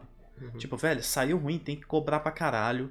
Tem que dar nota baixa pro jogo, pra eles sentirem lá no, no Metacritic da vida e sentir que, tipo assim, cara, não foi bem recebido, por mais que esteja vendendo. A questão de boicote é um negócio Não muito difícil, funciona, né? Que não funciona. funciona, não, não é fácil nunca vai funcionar. Boicote, geralmente ele funciona é, é, é pela culatra, assim, né? Porque você tenta boicotar algo e só acaba dando mais publicidade para aquilo. Uhum. Mas eu acho que cada lançamento muito ruim que acontece, ele abre o olho de empresas. Cyberpunk foi uma escola muito grande para a indústria. A galera tem muito medo de, de anunciar que o negócio vai sair, espera mais tempo para criar é, é, data de lançamento, para definir a data de lançamento. Vez ou outra você ouve a galera falando que teve um adiamento interno, ou seja, que não tinha data ainda, mas que adiou internamente, que é o mais correto, né? Tipo, cara, não sabe se vai dar certo, não, não, não anuncia a data de lançamento. Então, eu acho que cada jogo que sai, e agora o Star Wars vai passar a ser um novo exemplo que abre o olho de todo mundo. Se tinha jogo pensando em dar a data de lançamento sem, sem ter uma certeza aí, ou sem ter uma segurança, né, legal, vai passar a Starfield. pensar duas vezes. Uma- Qual, perdão? Starfield. Não, Starfield, Starfield, já, Starfield já é um- uma bomba anunciada nesse sentido, né? Tipo, eu acho que é, Adiar nesse momento eles estão em contenção de danos. Tipo assim, eles estão assim, velho, o que, que a gente pode fazer pra Eu lançar vou, ele menos eu vou ruim? falar pra Eu você, a é minha isso que tá previsão de. Starfield é ou ele vai sair bugado igual padrão Bethesda, né? Memes de eh, naves rodopiando e alienígenas voando. O que vai ser uma É. vergonha, porque ele foi adiado Ou muito. ele né? vai Tipo, sair, ele de vai um sair redondinho, vai sair assim, redondinho, redondinho, redondinho mesmo, assim, bonitinho. A galera falando, tá vendo? Isso daqui é pra calar a boca dos haters. Mas vai ser o jogo mais básico, mais genérico da indústria inteira, assim, cara. Não, eu, eu, eu acho que eu vou no meio termo. Eu acho que ele vai entregar o que ele queria entregar. Eu acho que ele vai sair ok, só Ah, que com mas alguns aí- problemas. Porque não faz sentido se adiar um jogo tanto Aí e ele é muito spot, bugado, tipo cara. Aí nível, é, sei lá. aí é você Fallout, atingir o sabe? sweet spot, né, cara? Fallout 4 foi tenso. Eu acho que, eu acho que ele vai ser- sair assim razoavelmente bem. Né? Eu acho que ele vai Porque sair não quebrado. faz sentido. Porque se ele sair quebrado, aí sim eu acho que é um dos piores casos da indústria, né? Porque aí atrasou pra caralho. Aí é nível cyberpunk, dependendo Sim. de como ele sair, né? Mas eu acho que ele vai sair, vai sair legal. Porque eles adiaram muito, cara.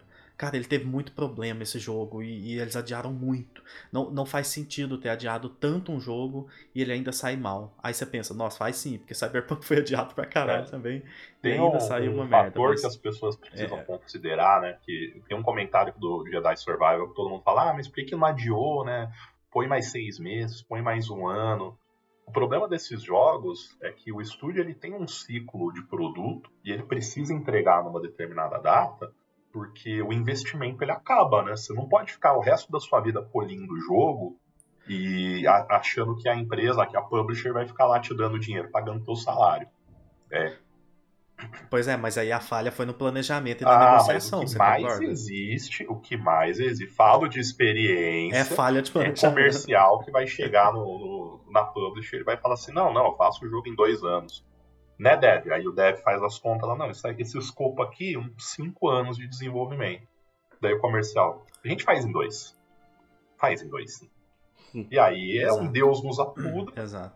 o jogo ele fica bugado porque o, o- o cronograma está estrangulado e, e para você corrigir esses bugs você dobra teu cronograma então aí começa adiamento aí o, o- quando você tem um problema de planejamento é o que a gente está vendo com Suicide Squad que eles apresentaram um negócio que foi absurdamente flop e agora eles vão tentar mudar o escopo do jogo por conta do review negativo. Agora Jedi Ele tem, ele tem muitos problemas Não. além de planejamento, né? Mas, é, mas assim, eu acho que a Rocksteady ia entregar um, um game as a service genérico, mas ainda assim ia ser um negócio jogável, sabe? Não sei se ele, ele, ele não, não parecia ser um jogo que tava quebrado. Ele vai ficar quebrado agora que eles vão tentar remodelar o jogo em um ano pra tirar o foco de, de game as a service, mas enfim. Cara, mas o Jason Schreier falou que eles não vão mexer em nada disso. Que a. a- não tem como tirar tudo do jogo. Eles, só, É. só estão adiando pra ver. para tirar um pouco a sombra negativa Nossa, e pra vai- polir vai- mesmo, parece. Vai chegar um dia a gente eu vai também che- acho. Eles vão polir mais e vão vai lançar chegar o mesmo na, na jogo. Americanas, vai ter lá Suicide Squad, você vai falar, ué, mas não teve trailer, não teve anúncio, não teve nada. Não, é só saiu. Não, a gente, a É, gente lançou no escuro. Esse é o verdadeiro Shadow Drop. A gente lançou e não contou pra ninguém. É. Eles vão lançar esse jogo assim, de tão ruim que ele vai ser. Ai, ai. Gente, que mais que cansa vocês na indústria? Em Vamos falar sobre Dave japonesa e que a gente elogia pra caramba. E quando o Dave japonês tenta contar a história, ele não sabe fazer algo dinâmico, com um segmento rápido. É uma coisa que eu e o Murilo odeia. Sabe a gente odeia. Sabe quem que vai consertar isso, Gustavo? Final Fantasy. né? Novamente ele, Final Fantasy XVI, porque Por ele deu uma ocidentalizada muito É. necessária. Porque ele mirou em coisa boa, porque ele se inspirou em God of War, ele se inspirou em obras incríveis. Sim. Então isso vai ajudar demais esse jogo. E essa sabe um Mas- exemplo disso? Yakuza. Ya- Yakuza tem muito disso, cara. Você tá. Você faz um. Tem uma cutscene que você tá conversando com, com, com o personagem. Aí ele fala: Ah, a gente tem que ir aqui naquele lugar. A cutscene acaba, você dá dois passos, entra outra cutscene. Entre no quarto, aí você É. entra, dá dois passos. Nossa, cara, isso aí me Sabe quebra. o jogo que tá Isso fazendo quebra isso? Cara, muito. Jedi Survival. Cara. Jedi Survival tem hora que eu solto o É, controle, cara. E fico assistindo. Fico assistindo o filminho. Não, mas. Ok, primeiro você tá assistindo, mas o pior é que, tipo assim, que o jogo fala. Agora você tem controle. Aí você dá um É, passo. ele colocar trechos de gameplay de 10 segundos, um minuto, em, meio a várias cutscenes. É Jedi, então, Jedi Survival faz isso jogo- em alguns momentos, cara. Você Ah, então- entra na nave, Caralho, não cutscene. pode, hein? Aí Não você. pode. Ah, olha a cama do Cal, que é a cama que ele dormia no jogo anterior. Daí é uma cutscene. Aí você vai no painel, aí tem uma cutscene. Ou ele fala alguma coisa. Um negócio que me irrita é Caralho. o cara parar pra, pra refletir, sabe? Essa daqui é a mochila que foi do personagem. Whatever, cara, whatever. Assiste o resumo no YouTube, cara. Porra, Não- aprende com God of War. Não, aprende com God of War. Faz ele pensar sobre isso e refletir sobre isso silêncio. enquanto você tá o jogando. Kratos enquanto olhando em tá- um, uma É, bufada. É. Você já sabe, é, ele refletiu. É isso. Nossa, cara, isso sempre me matou demais. Assim, eu acho que é algo que precisa mudar muito. E e eu acho que o, o, o pontapé disso vai ser Final Fantasy XVI. Porque ele é um jogo que. Ele tá pegando muita coisa ocidental, tá aprendendo muito com coisas ocidentais. E ele está implementando isso sem perder a, a, a, identidade de um, de um RPG feito no Japão. Então eu, eu acho que é ele que vai. Ele, ele vai ser uma fórmula muito boa e que vai é, ser replicada. Ou pelo menos eles vão tentar replicar muito o que ele vai fazer, entendeu? Uhum. Eu acho que ele vai levar o, o, o RPG japonês para um nível que a galera vai, não vai, vai passar a não aceitar mais é, menos do que aquilo ou muito menos do que aquilo, entende? Sim. Sabe o que eu odeio também? Eu. Quando dá ah. fade out pra, pra, pra, diálogo. Tipo, você vai conversar com alguém, a tela fica preta pra entrar no diálogo. Tipo, mano, não tem uma transição Isso, um pouco mais. É seamless, não? Aí, aí, aí, até falta de orçamento, né? Não ah, é mas sei lá, isso, eu acho, acho que é até... eu acho que é mais umas, umas, umas conveniências do gênero que o pessoal não quer mudar. Tipo, ah, não, não precisa. Tudo, tudo, todo mundo faz assim. É, ninguém reclama disso. É. Tá? Só o Murilo, o Gustavo e o tio Fê. Você falou Brasil, de diálogo, sabe né? uma coisa que me irrita? E eu, eu acho que é uma coisa que irrita o Gustavo mais do que qualquer outro ser humano no mundo. É, diálogos é, irônicos pós-moderno durante o, a, a sua travessia do mundo, cara. Você tá jogando e aí entra um companion, já começa. É, não sei se você vai conseguir subir aquela escada. É, qualquer um sobe essa escada, menos você, seu cabeça de batata. E aí, tipo, é uns diálogozinho idiota, cara, das pessoas se provocando. Não, isso aí é texto ruim, né? Se tipo, provocando, tipo, cara. Você vê Forspoken, cara, é só isso o dia inteiro, cara. O dia inteiro aquela menina conversando com aquele bracelete desgraçado, fazendo tiradinha Marvel, sabe? É, você você acha Nossa. que pode usar essa magia? Eu estou no Qualquer um pode usar essa magia. Lutando contra dragões. Nossa, cara, o Jedi Survival, cara, é os, é os caras tentando ser o, o, os tiozão do bar, sabe? É, seu cabeça de mamão, não sabia que você conseguia atirar tão bem. Você até que serve para alguma coisa. Mano, assim, eu queria muito poder mutar, cara, esse tipo de diálogo. Você sai de um God of War Ragnarok, que a galera já fica até meio pilhada com o quanto os caras não param de falar. Mas assim, os caras estão conversando um negócio, tipo, ó, você viu aquele negócio ali no chão? Acho que dá jogo se a gente bater o um machado ali. Te contando é, uma história, o ah, Mimir falando é. interessante pra mas, caramba. Mas, o que, que você quer fazer na hora que você achar o tier, cara? Qual que é o plano, cara? Você acha que isso aí vai dar certo? Mas não, cara, imagina se. Imagina Orgânico, se você, imagina né? se você sair, imagina se a gente fosse pra BGS e aí ficasse toda hora um olhando pro outro, é, boneco de Final Fantasy. Eu acho que o Murilo nunca zerou um Final Fantasy. Daí o Murilo, não, é claro que eu zerei todos os Final Fantasies. Ai, mano, eu, eu sou, o Final, Fantasy. eu sou o Final Ai, Fantasy. cara, esses tipos. I, I am the Final Fantasy man. Nossa, cara, esse Meu estilo Deus. de diálogo, cara, me cansa. Nível, velho.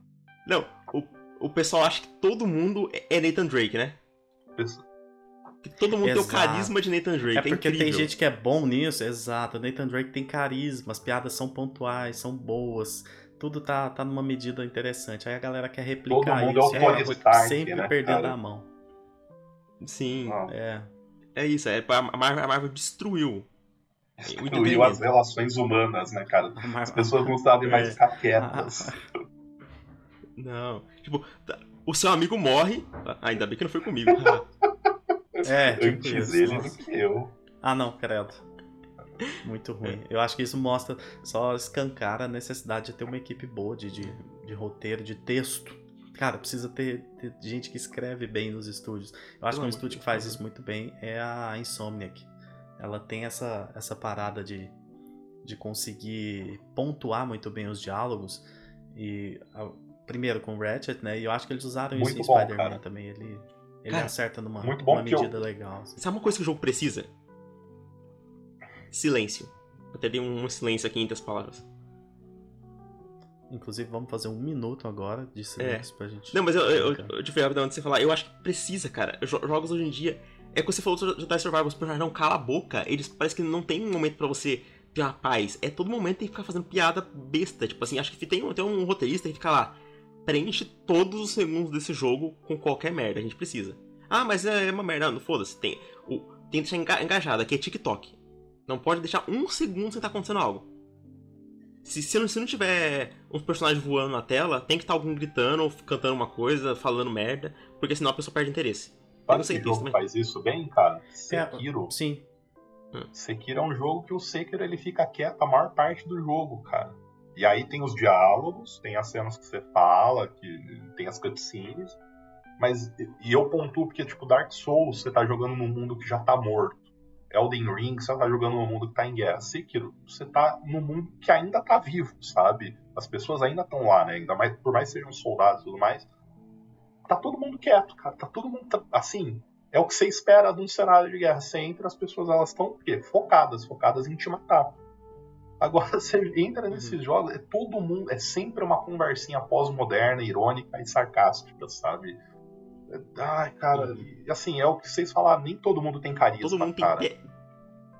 Exato, todo mundo é comediante, velho, é incrível, todo mundo fez aula com o Didi, Nossa, sabe? Todo mundo do stand-up paulista, tá ligado? A galera saiu do Comedians ali na Augusta e acha que é o Rafinha Bastos. É, o pessoal do, do, do, do Comedy Central, é foda. Caramba, se tem uma coisa que eu não consigo rir é com stand-up. É, Nossa. é difícil. Não, não dá, tipo assim, não, não é para mim, sabe? Não, não consigo. Mas. Vocês têm mais algum assunto? Ou a gente já pode pôr marcha aqui e passar para outras coisas? Uma, uma que coisa que, eu, que eu não falar. gosto de hunting videogames também é a Sony. ah, é, é. Esse gancho foi genial. Esse gancho foi bom, oh, cara. Vamos fazer a lista aqui. A gente não gosta do Jim Ryan, é. a gente não gosta mais do Herman, a gente não gosta da Activision e Microsoft ouvir essas não duas gosta. palavras, que é o que a gente vai falar daqui a pouco. A gente não gosta do Flow Games. Isso, com certeza. A gente não gosta de gente falando burrice no Twitter sem, sem ter a mínima noção do que tá falando. Ai, ai. Que, que o Flow Games entra nesse, nesse, nesse critério também. Tem muita coisa que a gente não gosta. A gente falando besteira, assim, é. é a gente não é gosta do fandom de The Last of Us. Não gosta. Não Nintendista, gosta pelo amor de Deus. Resident Evil, de. Nintendista a gente não gosta, a gente só gosta de. O único Nintendista que a gente gosta é o Molan. Abraço pro Molan, que tá lá no nosso E aquele grupo. cachorro que tirou foto com, a, com, com, o link. E o cachorrinho da menina que tirou foto. A, a, menina que postou a foto do. É um. Como é que chama aquele, aquela raça? Salsichinha lá? Acho ou... que é salsicha, eu acho. É, vamos, vamos chamar de salsicha. A melhor foto daquele evento da Nintendo. O não, cachorrinho. Não Felizão, gosto de tipo assim, véio, é, é, o, é, a carinha dele tá tipo assim, velho, é o Zelda. Tipo assim, é. muito bom. Sensacional. É, só deixar claro que eu não gente... gosto de fã de Dark Souls 2, não gosto. Desculpa. Eu não gosto de fã. Eu não gosto de fã. Não sejam fãs Exato. de nada. Não seja um, um, enjoyer, não seja um fã. Ah, mas aquele você é fã lá... do Kojima. Pois é, eu não gosto de mim mesmo. É, é, é isso que eu tô falando. Mas passando para o próximo assunto, vamos dar uma pinceladinha aqui, uma coisa rápida, porque é importante. A CMA, o caso Activision Microsoft. É por isso que eu é falei da Sony, já era pra você ter dado o gancho pro, para pra falar já, da Sony. Né? O gancho. A CMA bloqueou a aquisição da Activision. O esperado era que é, ela fosse aceita. Alguns veículos já apontavam né, como certa essa, essa aprovação. Mas resumindo aqui, não quero entrar muito né, nesse mérito hoje, mas. Resumindo, não vai ter showcase, é isso, pessoal. Tá, resumindo, exatamente. Site, é, apaga a luz. é. A Microsoft ela pode recorrer ainda, ela vai recorrer. O Jim Ryan tá felizão nesse momento. Todo mundo que gosta dele tá assim. Aqui são seis pessoas do Twitter que gostam muito dele. O pessoal tá feliz também. E assim, se, eles, se a Sony queria barrar essa aquisição, aparentemente eles estão conseguindo, ou pelo menos mostrando que é possível. Se eles queriam ganhar um tempo e blefaram pra caramba, falando que não era isso, eles estão conseguindo pra caralho. Eu sei que a galera da demais. CMA deve estar tá jogando. Os caras devem ter PlayStation empulhado no escritório, assim, cara. O Jim Ryan deve ter mandado, cara, assinatura vitalícia pros caras da Deluxe. Mandou. Você tem a pós é, vitalícia nossa, agora. Mano. Desse jeito. E assim, a, a Microsoft ainda veio com aquele papinho, né? Pegando, coletando um monte de assinatura lá no. Lá naquele site de, de, de abaixo assinado. Fez um abaixo assinado, aquele que Isso. você assina o nome com o CPF. Pegando a assinatura frente, falando assim: quem assinar aqui, ó, 10 anos de Call of Duty pra vocês. É, levou um monte Aí de folha sulfite falou assim, Você quer 10 anos? Você vai tomar 10 anos aqui sem poder pedir essa aquisição de novo, seus trouxas, velho. Exatamente. Esse bloqueio, ele impõe, era a próxima coisa que eu ia falar. O bloqueio ele impõe um impedimento de 10 anos para qualquer nova tentativa entre essas duas empresas. Ou seja, caso esse bloqueio seja mantido e a, a Microsoft não consiga reverter isso recorrendo, a Microsoft não vai poder tentar comprar a Activision nos próximos 10 anos. Isso é muito, muito sério. Isso é muito foda. Porque se for bloqueado mesmo, ficar 10 anos sem, a Microsoft vai ter que dar seus pulos, assim. Porque, uhum. imagina a, a quantidade de planos que eles estão fazendo, a, a, o tamanho do planejamento, da estratégia, já considerando essa aquisição como certa. E de repente, olha, realmente não tem mais, não dá para recorrer mais, não deu certo. O tanto de coisa que vai mudar, assim, vai, vai ter que ter jogo de cintura. A empresa vai, vai ficar é, abalada. Mas basicamente, cara, o que, o que impediu não foi o tal do COD. Não foi Call of Duty que, que e não foi a Sony essa, também. essa aquisição. É, e não foi muito bem a Sony também. A Sony tentou mais por um lado, esse lado do COD, tentando uma concorrência desleal ali, falando que o PlayStation ia morrer, que tudo mais. Porque tem hora que o pessoal fala que a PlayStation é incrível, a líder e tudo mais. E de repente você tirar COD morre? Opa, não entendi isso. Não, inclu inclusive, comprando a Activision, eles iam parar de investir em jogos first party. Em porque... blockbusters, é, tipo É. assim. o Jim Ryan é ridículo, cara. E aí, foi o cloud gaming que, que deu problema e que pode ferir alguma coisa. Mas aí o que, que eles vão fazer? Vão tentar remediar isso, igual remediaram com o COD, fazendo parceria com todo mundo, ó, COD pra todo mundo, 10 anos de COD de graça pra todo mundo, é isso aí. Eles vão tentar remediar isso, é, encontrar um meio termo ali, que agrade a, a CMA e que funcione. Mas, é, o que eu quero saber de vocês é o seguinte: o que que isso vai implicar pro dono de PlayStation? Como isso né? afeta Porque o Grêmio? Eu, eu, eu e o Gustavo, a gente. Como isso afeta o Grêmio, exatamente. É, eu e o Gustavo, a gente vem falando o seguinte, cara, se essa aquisição, se ela passa, é péssimo. Mas se ela não passa, pode ser que seja pior ainda. E, e aí eu não tô falando qual que vai ser pior, mas eu- são dois cenários ruins. Essa aquisição ter iniciado, essa tentativa ter iniciado, esse interesse e tudo, ele já é ruim. Uhum. Porque, primeiro, que não deveria estar acontecendo e tal, mas eu acho que se ela passa, a gente tá num cenário péssimo, porque a PlayStation vai já tá desesperada, né, buscando essa estratégia live service e tudo, pensando num futuro onde eles precisam fazer muita receita. E, mas eu acho que se ela não passa, pode ser muito ruim pro, pro mero consumidor que tem um PlayStation 5, para nós que queremos ver franquias que a gente gosta na nossa plataforma, porque e isso foram alguns analistas que falaram, inclusive, que pode ser que, se isso não for aceito, se essa aquisição não for aceita, a Microsoft vai buscar vários outros estúdios, ou até publishers menores. E é o que faz mais sentido, porque eles precisam dessa galera para criar conteúdo para o Game Pass. Uhum. Ele precisa Então- gastar o dinheiro também, né? Porque aquele dinheiro já tá E separado. precisa pra ele. gastar um dinheiro também, porque é dinheiro demais, né, que está disponível ali, que já é, é, disponibilizaram para isso, né? Então, se tava para isso, vai estar para outras coisas também. E aí é um dinheiro que dá, tipo assim, dá para comprar Activision ou comprar o resto do mundo, né? Porque Dá é uma grana o impressionante. Alguém solta essa Não, aí, daí, por não, favor. Eu solta também essa acho. daí de mansinho na mesa do Phil Spencer. Compra a Ubisoft. Tá perfeito. Exatamente. Imagina eu colocar também todos os acho que jogos se eles comprassem a Ubisoft seria maravilhoso, cara. Maravilhoso. Só que eu tava conversando com o Murilo que isso é ruim pra gente, porque até se eles comprarem EA, pra mim é muito pior do que a Activision. A EA tem muito Porque mais já jogos começa a tirar a franquia, morto. né, que a gente É. gosta. Mas é, Tipo, cara, a EA tem, tem Dead Space agora, vai um, um- o remake do 2, se for exclusivo. O, o Dragon Age vai que o próximo é bom, o Mass Effect vai que o próximo é bom. É, o- os jogos do Joseph Ferris, Takes Two, a EA tem jogos Eu interessantes. concordo. Activision não tem nada É, mas mim. assim, tem algumas coisas desse cenário da Activision com a Microsoft que vale a pena a gente observar. O primeiro deles é, existe um paraquedas de ouro para Activision, né? Existe acho que uma multa ou um acordo de, de contrato. Se essa negociação viar, a Microsoft vai indenizar em 3 bilhões a Activision por conta das movimentações de mercado e ações, ou seja, é, como diz o, o manifesto comunista, né, o de cima sobe e o de baixo desce. A gente vai ver o, o, o meninão Bob Kotick. Além do Manifesto Comunista, é, as é, meninas é, disseram isso. Karl também. Marx escreveu isso no livro. Bom, xi, Karl bom, Marx bom, escreveu bom, isso no bom. manifesto Bom, xi, bom, xi, bom, bom. E aí a Exatamente. gente vai ver o Bob Kotick enfiando mais dinheiro no bolso gordo dele, né, cara? E isso é bom por um lado de, de não dar certo, assim, tentando olhar o que, que pode ser bom disso. É, o CMA finalmente olhando para essas aquisições, a gente teve a Disney fazendo uma aquisição violenta com a Fox, é, é, A pior, né? E- e pô, o- e o órgão de, de, de, trans- de transações comerciais americanas não barrou isso.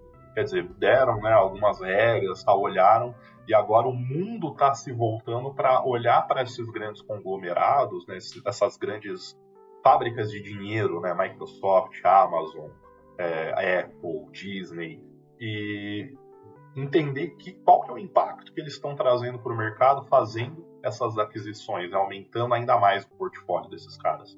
Porque a Sony e a Nintendo, uhum. por mais que eles sejam líderes no mercado de videogame, se a Microsoft pudesse, né, se, assim, se o mundo não tivesse nenhum tipo de regulamentação comercial, a Microsoft pode comprar as duas agora, se os caras quiserem à vista, assim, no cartão de crédito. Uhum. O Phil Spencer passa ela pode é, comprar a indústria. Se quiser com a grana da Microsoft, ele passa as duas no crédito, à vista. Então. É isso. Continua falando, que eu vou só, só te interrompendo rapidão. Tô indo Beleza. no banheiro, mas e é aí, assim, rápida. Pode continuar falando. Tem esse aspecto que é positivo pro mercado, né, pro cenário não só de games, mas de saber que os órgãos reguladores eles estão olhando com um pouco mais de afim para esse tipo de fusão, para evitar futuros monopólios, para evitar grandes concentrações né, de desses grandes conglomerados que dominam o mercado. E no frigir dos ovos, assim, é uma coisa boa essa compra ter sido barrada. Porém, dada a estratégia da Sony, né, se a gente for olhar para o nosso umbigo, enquanto consumidores de PlayStation, enquanto é, fãs da marca tal, é, é, é, ruim, assim, porque o Jim Ryan é um cara que ele não sabe lidar muito com essa estratégia. Ele é um cara que na estratégia comercial dele, ele já barrou todo tipo de divulgação, ele tentou esconder os first pares e tentou esconder é, as, até os, os third parties exclusivos para que a Microsoft não pudesse usar isso no processo, né? É, para acusar a Sony de também ter é, monopólio de mercado, mas agora com essa, agora que vão soltar a Activision, eu não sei o quanto a Sony também vai querer é, investir para não ficar refém dessa franquia e vai querer ir é, assim totalmente focada em conseguir um Call of Duty Killer para chamar de, de, de, exclusivo e de... conseguir Exato. um Fortnite para ah, chamar de seu. É, foi o que eu pensei. Eu vi o pessoal falando assim, ah, se não passar a Sony, quer dizer, se passar a Sony vai ficar maluca para procurar um código delas. Se passar, cara, e se não é. passar também. Porque ela vai falar, ela não vai querer ficar à mercê. Tipo assim, ah, vai que tentam comprar a Activision de novo daqui uns anos, outra empresa compra. É, e, e outra. É, claro, a Tencent tá aí, né? Tá sempre então... aí. Mas é, essa estratégia da Sony, ela veio logo quando o Jim Ryan assumiu, e eu acredito, pelos prazos aí, que eles não tinham nem noção ainda dessa investida da Microsoft na Activision especificamente. Porque é, lembra que é, teve uma declaração do próprio Jim Ryan que foi o seguinte: a Microsoft está apostando muito em serviço para o futuro e eu não vejo dessa forma. Eu acho que o futuro, em termos de receita e lucro, ele está nos jogos como serviço, no live service, né? Então, é, não é apostar tanto no, no serviço, na assinatura, mas apostar nesse modelo de jogos. Então, ele já ia existir de qualquer forma. Eu acho que só casou uma coisa com a outra, do tipo, cara, já, a gente já estava fazendo e agora a gente precisa mais ainda. Tipo assim, uhum. se a gente precisava de um, de um COD pra gente, vamos aumentar. Nós vamos, tava fazendo 10 jogos, vamos fazer 15. É, e o problema é, da tipo Sony isso. é que quando ela é. vai para esse tipo de estratégia, eles não são muito bons de planejamento. Você pega o lançamento da Plus Extra e a Plus Deluxe e, e etc, cara, não foi um bom lançamento, cara. Foi confuso. Foi um lançamento que deu chabu para quem já assinava, né, a Plus normal, né, que agora é a a Plus Essential. Quem assinava teve que assinar de novo, e ficou um embrólio para as pessoas saberem para onde ia o dinheiro delas e como que elas podiam fazer o upgrade do plano ou cancelar. A Sony não é muito boa de fazer estratégia e muito pior ainda de estratégia na pressa, cara. Essa direção do Jim Ryan, que é uma direção muito orientada a números, muito orientada ao mercado, às ações, muito mais orientada a produto do que a entrega de jogos, né, do que deliverables, é, é, é problemática, cara, porque a Sony vai começar a olhar para algumas fórmulas. A, a gestão é. dele, você falou uma coisa que me lembrou. A gestão dele ela é overpromised e Exato, exatamente, cara. Entendeu? Promete demais e entrega de menos. me deixou com, com, me deu um arrepio no ano passado. Pokémon Scarlet Violet saiu cagadíssimo, cagado, cagado e vendeu dobro de God of War, cara, no lançamento. E a galera ficou maluca com Pokémon, cara.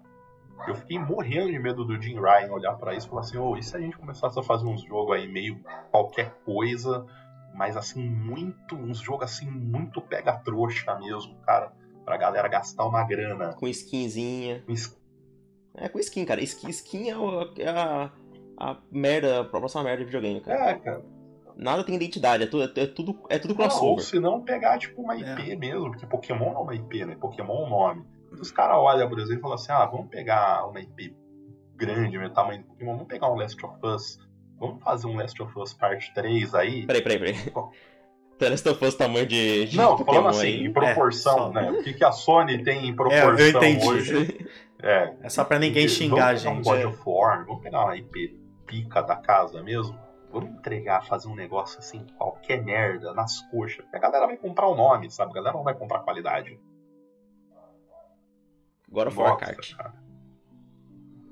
God of War, Pô, ia ser bom. em parênteses, Bloodborne Kart tá lindo, cara. Cada, cada trailer que sai desse jogo tá Esse tem maravilhoso. que- É. Verdade. Maravilhoso. Eu só queria falar que eu, outro motivo dessa, dessa aquisição ter que passar. Se a Sony por acaso quiser comprar a, Activ a Activision, a, a Square Enix, e, e não quiserem deixar também.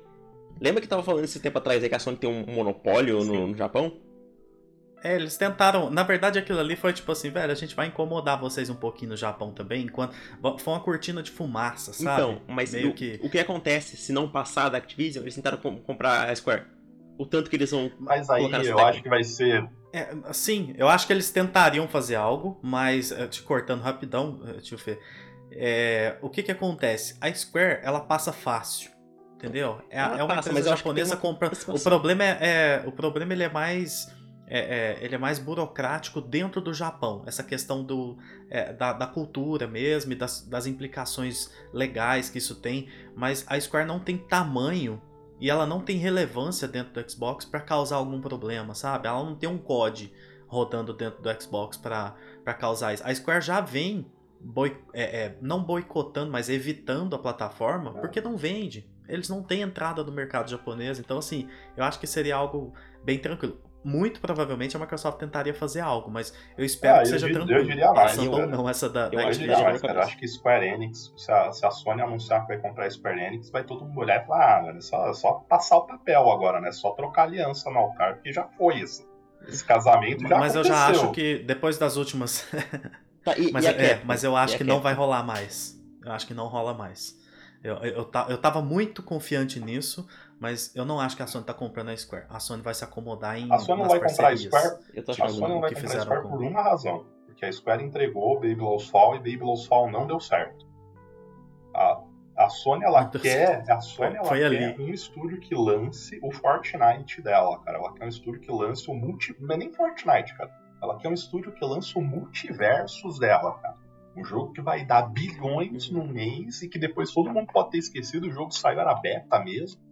E pode, pode já fazer começar o próximo, ninguém lembra. Os caras já vão tirar. Acho que o multiverso já caiu, né? Já não tá mais disponível para download. O, o beta dos caras tá pra fechar, ou já fechou. A Sony quer isso, cara. A Sony quer um estúdio agora que entregue para ela, cara. é, joguinho que vai durar um mês, vai fazer um faturamento absurdo e depois o pessoal vai esquecer porque já vai estar no próximo. E a Square não entrega isso, cara. É isso. É, eu tô. Eu tô curioso com isso, porque essa semana a gente teve aquela a, a entrevista do Herman também, né? Falando sobre focar em diferentes experiências live service para públicos diferentes, audiências diferentes, em escopos diferentes e tal. Falei, mano, você não tá ligado. Isso aí é tudo do mesmo público que vocês vão lançar. É. Tipo, nossa, Deviation, Firewalk e, e, e Raven, elas estão fazendo o mesmo jogo. O dia que lançava, "Ah, mas vocês copiaram a gente? Não, é, é porque a gente fez a mesma coisa mesmo. Estão fazendo o mesmo jogo. Igualzinho, pode, pode, Cara, mas pode ter certeza eu- disso. Eu não, tipo, a gente não, não, é, não é inteligente pra caralho. E, tipo, analista de empresa, mas eu não entendo como é que esses caras não conseguem ver a coisa mais óbvia hoje em dia. Que jogo multiplayer é, tipo, é mais fácil você. uma- um, um meteoro atingir sua cabeça do que você lançar um multiplayer hoje que faz sucesso, quase, sabe?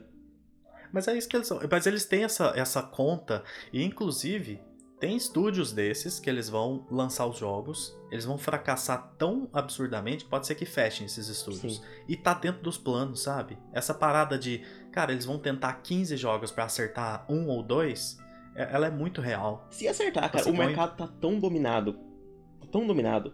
Parece que não tem mais espaço, tem jogos ótimos é, online que eu, que eu acompanho algumas pessoas que gostam. Falam, não, esse jogo é muito bom, ele faz umas coisas diferentes, só que não dá, não dá para penetrar o mercado, porque todas as, as caixas parecem já estão preenchidas, sabe? Quem gosta de COD não vai deixar de jogar COD, não vai. COD é muito gigante. E jogo online, é, você tem só um número limitado de pessoas e horas disponível para jogar. Entendeu? Não é igual um jogo, um jogo single player que a pessoa termina e vai para outro. Não, a pessoa joga COD a vida inteira. A, a, a, pessoa joga LoL a vida inteira. A pessoa joga Rainbow Six. A pessoa joga é, Fortnite a vida inteira. Ela vai, continua comprando, vai continuando. Por isso que chama live service, que vai continuando. Não é igual um God of War que você termina e depois você vai pro The Last of Us, vai pro Spider-Man. É, é isso que, tipo, que eles não não sei, cara, que, que esse pessoal é, também não entende. Talvez, que... talvez a estratégia seja simplesmente fazer com que esses jogos, que não vão custar os 200 kk, os 200 milhões que um God of War custa, fazer com que esses jogos deem um, um lucro maior do que o God of War dá. E um mês pelo menos. Ele pode né? morrer depois. É, tipo, cara, ficou, esse jogo aqui ficou quatro meses muito grande, e nesses quatro meses ele fez mais grana o, do que o, o grande The Last of Us Part 2. O grande lance é então, é você não olhar o número, mas você olhar o percentual. Se eu tenho um God of War e eu conseguir é. ter 200% de retorno no God of War, sucesso. Se eu tenho um, um jogo, um live service, eu conseguir ter 400% de retorno, meu potencial em ser um live service é muito maior do que o meu potencial do God of War, cara. Meu tempo de produção do live service Exato. é Faz muito menor, service. meu investimento é muito menor e meu potencial é duas vezes maior do que o do God of War. Ah, mas o God of War com o tempo isso é. vai acabar com a marca, mas é, quem tá ligando? Mas aí né? também é, é, tem um pouco de estudo de mercado, porque os caras, os caras já sabem que a gente é base comprada. Então, se sair toda a geração, se tiver um jogo da Naughty Dog, um jogo da Santa Mônica, um jogo da, da Insomnia, que a gente vai comprar o videogame deles. Eles querem agora atrair o jovem, cara. E o jovem gosta de coisa colorida, cara. O jovem gosta de dar tirinho em balão, e loot, e, e cara gosta de dançar com é, o e Battle, dançar com o Kratos no Fortnite, cara. Eu não entendo mais a cabeça do jovem, cara. Então, sim. Talvez o Jim Ryan seja um visionário mesmo, cara. Ele vai encher o bolso de dinheiro e aí, com o dinheiro que ele tem. É, Nesse sentido, eu não tenho dúvida. que ele tiver, sabe o que ele vai fazer? Ele vai comprar um Xbox e jogar Starfield. Eu também acho. Eu acho que ele tem, inclusive, um Xbox é. em casa, de Ryan. E, e eu, e eu e faria ele, se fosse pra trocar, jogar 10 live services no Starfield, eu platinaria, eu miletaria Starfield. Ah. Ai, é isso. Só pra dar essa, essa pincelada mesmo nesse assunto, porque é, é, é algo que vem, é, vem não só incomodando a gente, a gente vem falando muito disso, é meio chato às vezes e tal, mas é, é, me deixa curioso, sabe? Porque hoje eu tava até falando, né, sobre uma teoria que eu tenho de que a Sony poderia ter abandonado de vez o showcase. Porque faz sentido. É, já vem com essa, essa tendência, né, de diminuir porque não compensa, e aí eu acho que ela. É, eu acho que caberia no, nos moldes que ela trabalha hoje continuar só com State of Play e fazer os anúncios que serão men menos agora em menor quantidade de jogos single player e tudo pontuais com tweet e trailer no, no, no YouTube e usar os eventos que já existem, que são o Summer Game Fest, que eles vão lá e põem um The Last of Us da vida lá, igual já fizeram. Aí vem o TGA no fim do ano, eles colocam um, um, um Death Stranding 2 lá e tudo. Então, eu acho que pode ser que tenha mudado isso na Sony e a gente nem percebeu. Mas vamos ver, né, e torcer para que a gente tenha assim um showcase e que esse showcase abra o olho das pessoas nesse sentido, que vai ser um showcase lotado de. Nossa, de showcase pra vir com Homem-Aranha 2, com Logan, com. Velho, um jogo vai dar com pau, assim, cara. Eu sei que eu citei dois de herói que não, não interessa muita gente, mas assim, cara. O cara precisa começar a desovar agora as IP deles. Galera, é, a gente já tá com duas horas aqui, eu vou precisar dropar, gente. Eu preciso cuidar do negócio aqui, que amanhã a patrulha tá às 5 horas da manhã pra São Paulo. Que é isso. Tranquilaço. A gente falou pra caramba, deu pra é, conversar não. demais. Assim. Vou, vamos deixar pra falar de, de Armored Core a próxima, então. É, a gente faz um outro episódio depois pra dividir, né? Que a gente falou muito. Beleza. A gente fala de, de do trailer de Armored Core. Mas aqui depois. tem conteúdo já pra caramba, galera. Galera, ligadão. Nossa, conversando Nossa. demais. Deixa eu ir lá que a computer já tá me pingando aqui, cara. Pode, pode ir lá antes que você apanhe. Valeu demais, cara. Tchau, tchau. Valeu demais por aceitar. Um abraço. Gustavo. Eu. Finalizando mais um episódio. Com o tio Fê saindo apanhando da, da patroa. Mas, cara, bom, né? Deu pra falar bastante de, Deu pra falar bastante. desse assunto de, de tudo que incomoda a gente.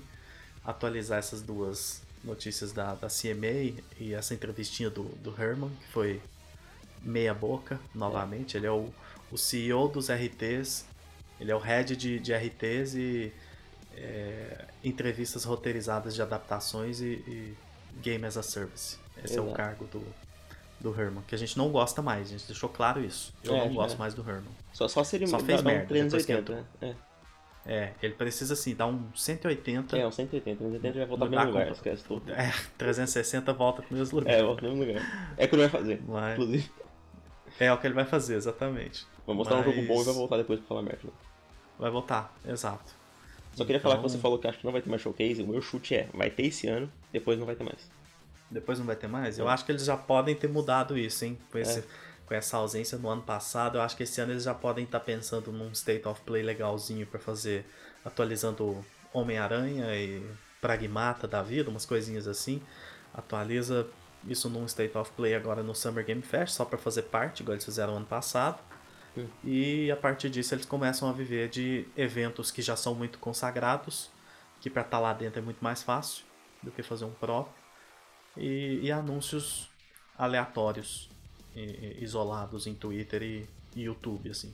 Eu acho que vai é, é uma possibilidade muito grande. Nesse momento eu vejo muito assim. Eu já não acredito tanto nesse nesse showcase.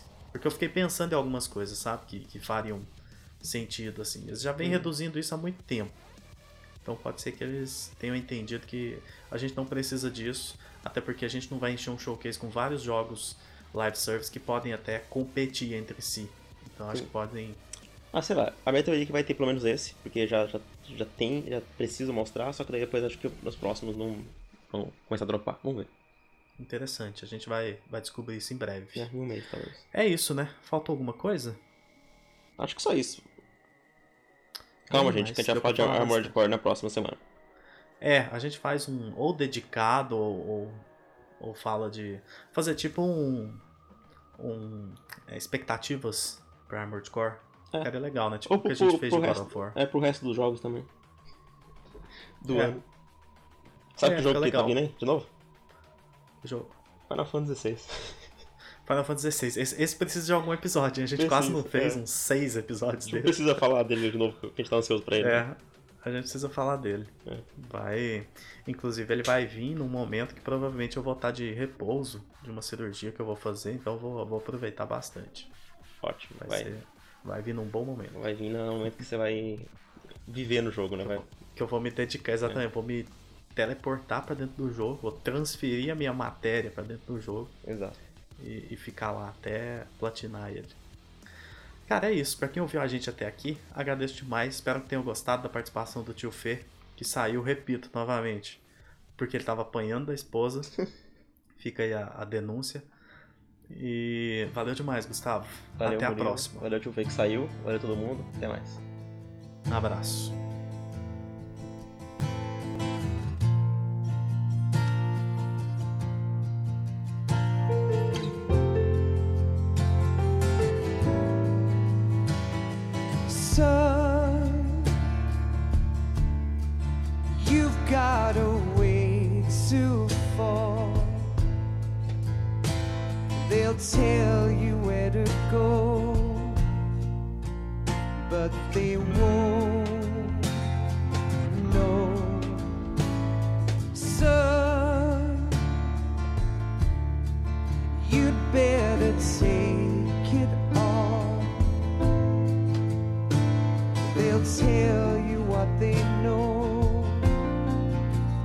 But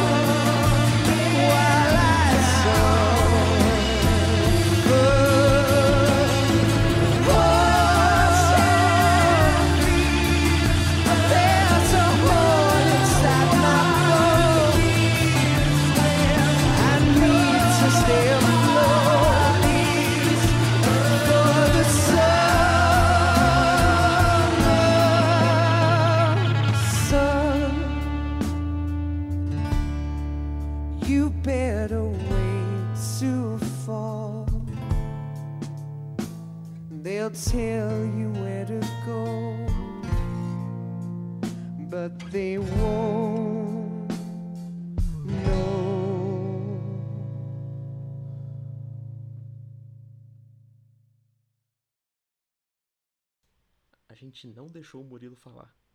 E o tio Fê passa bem.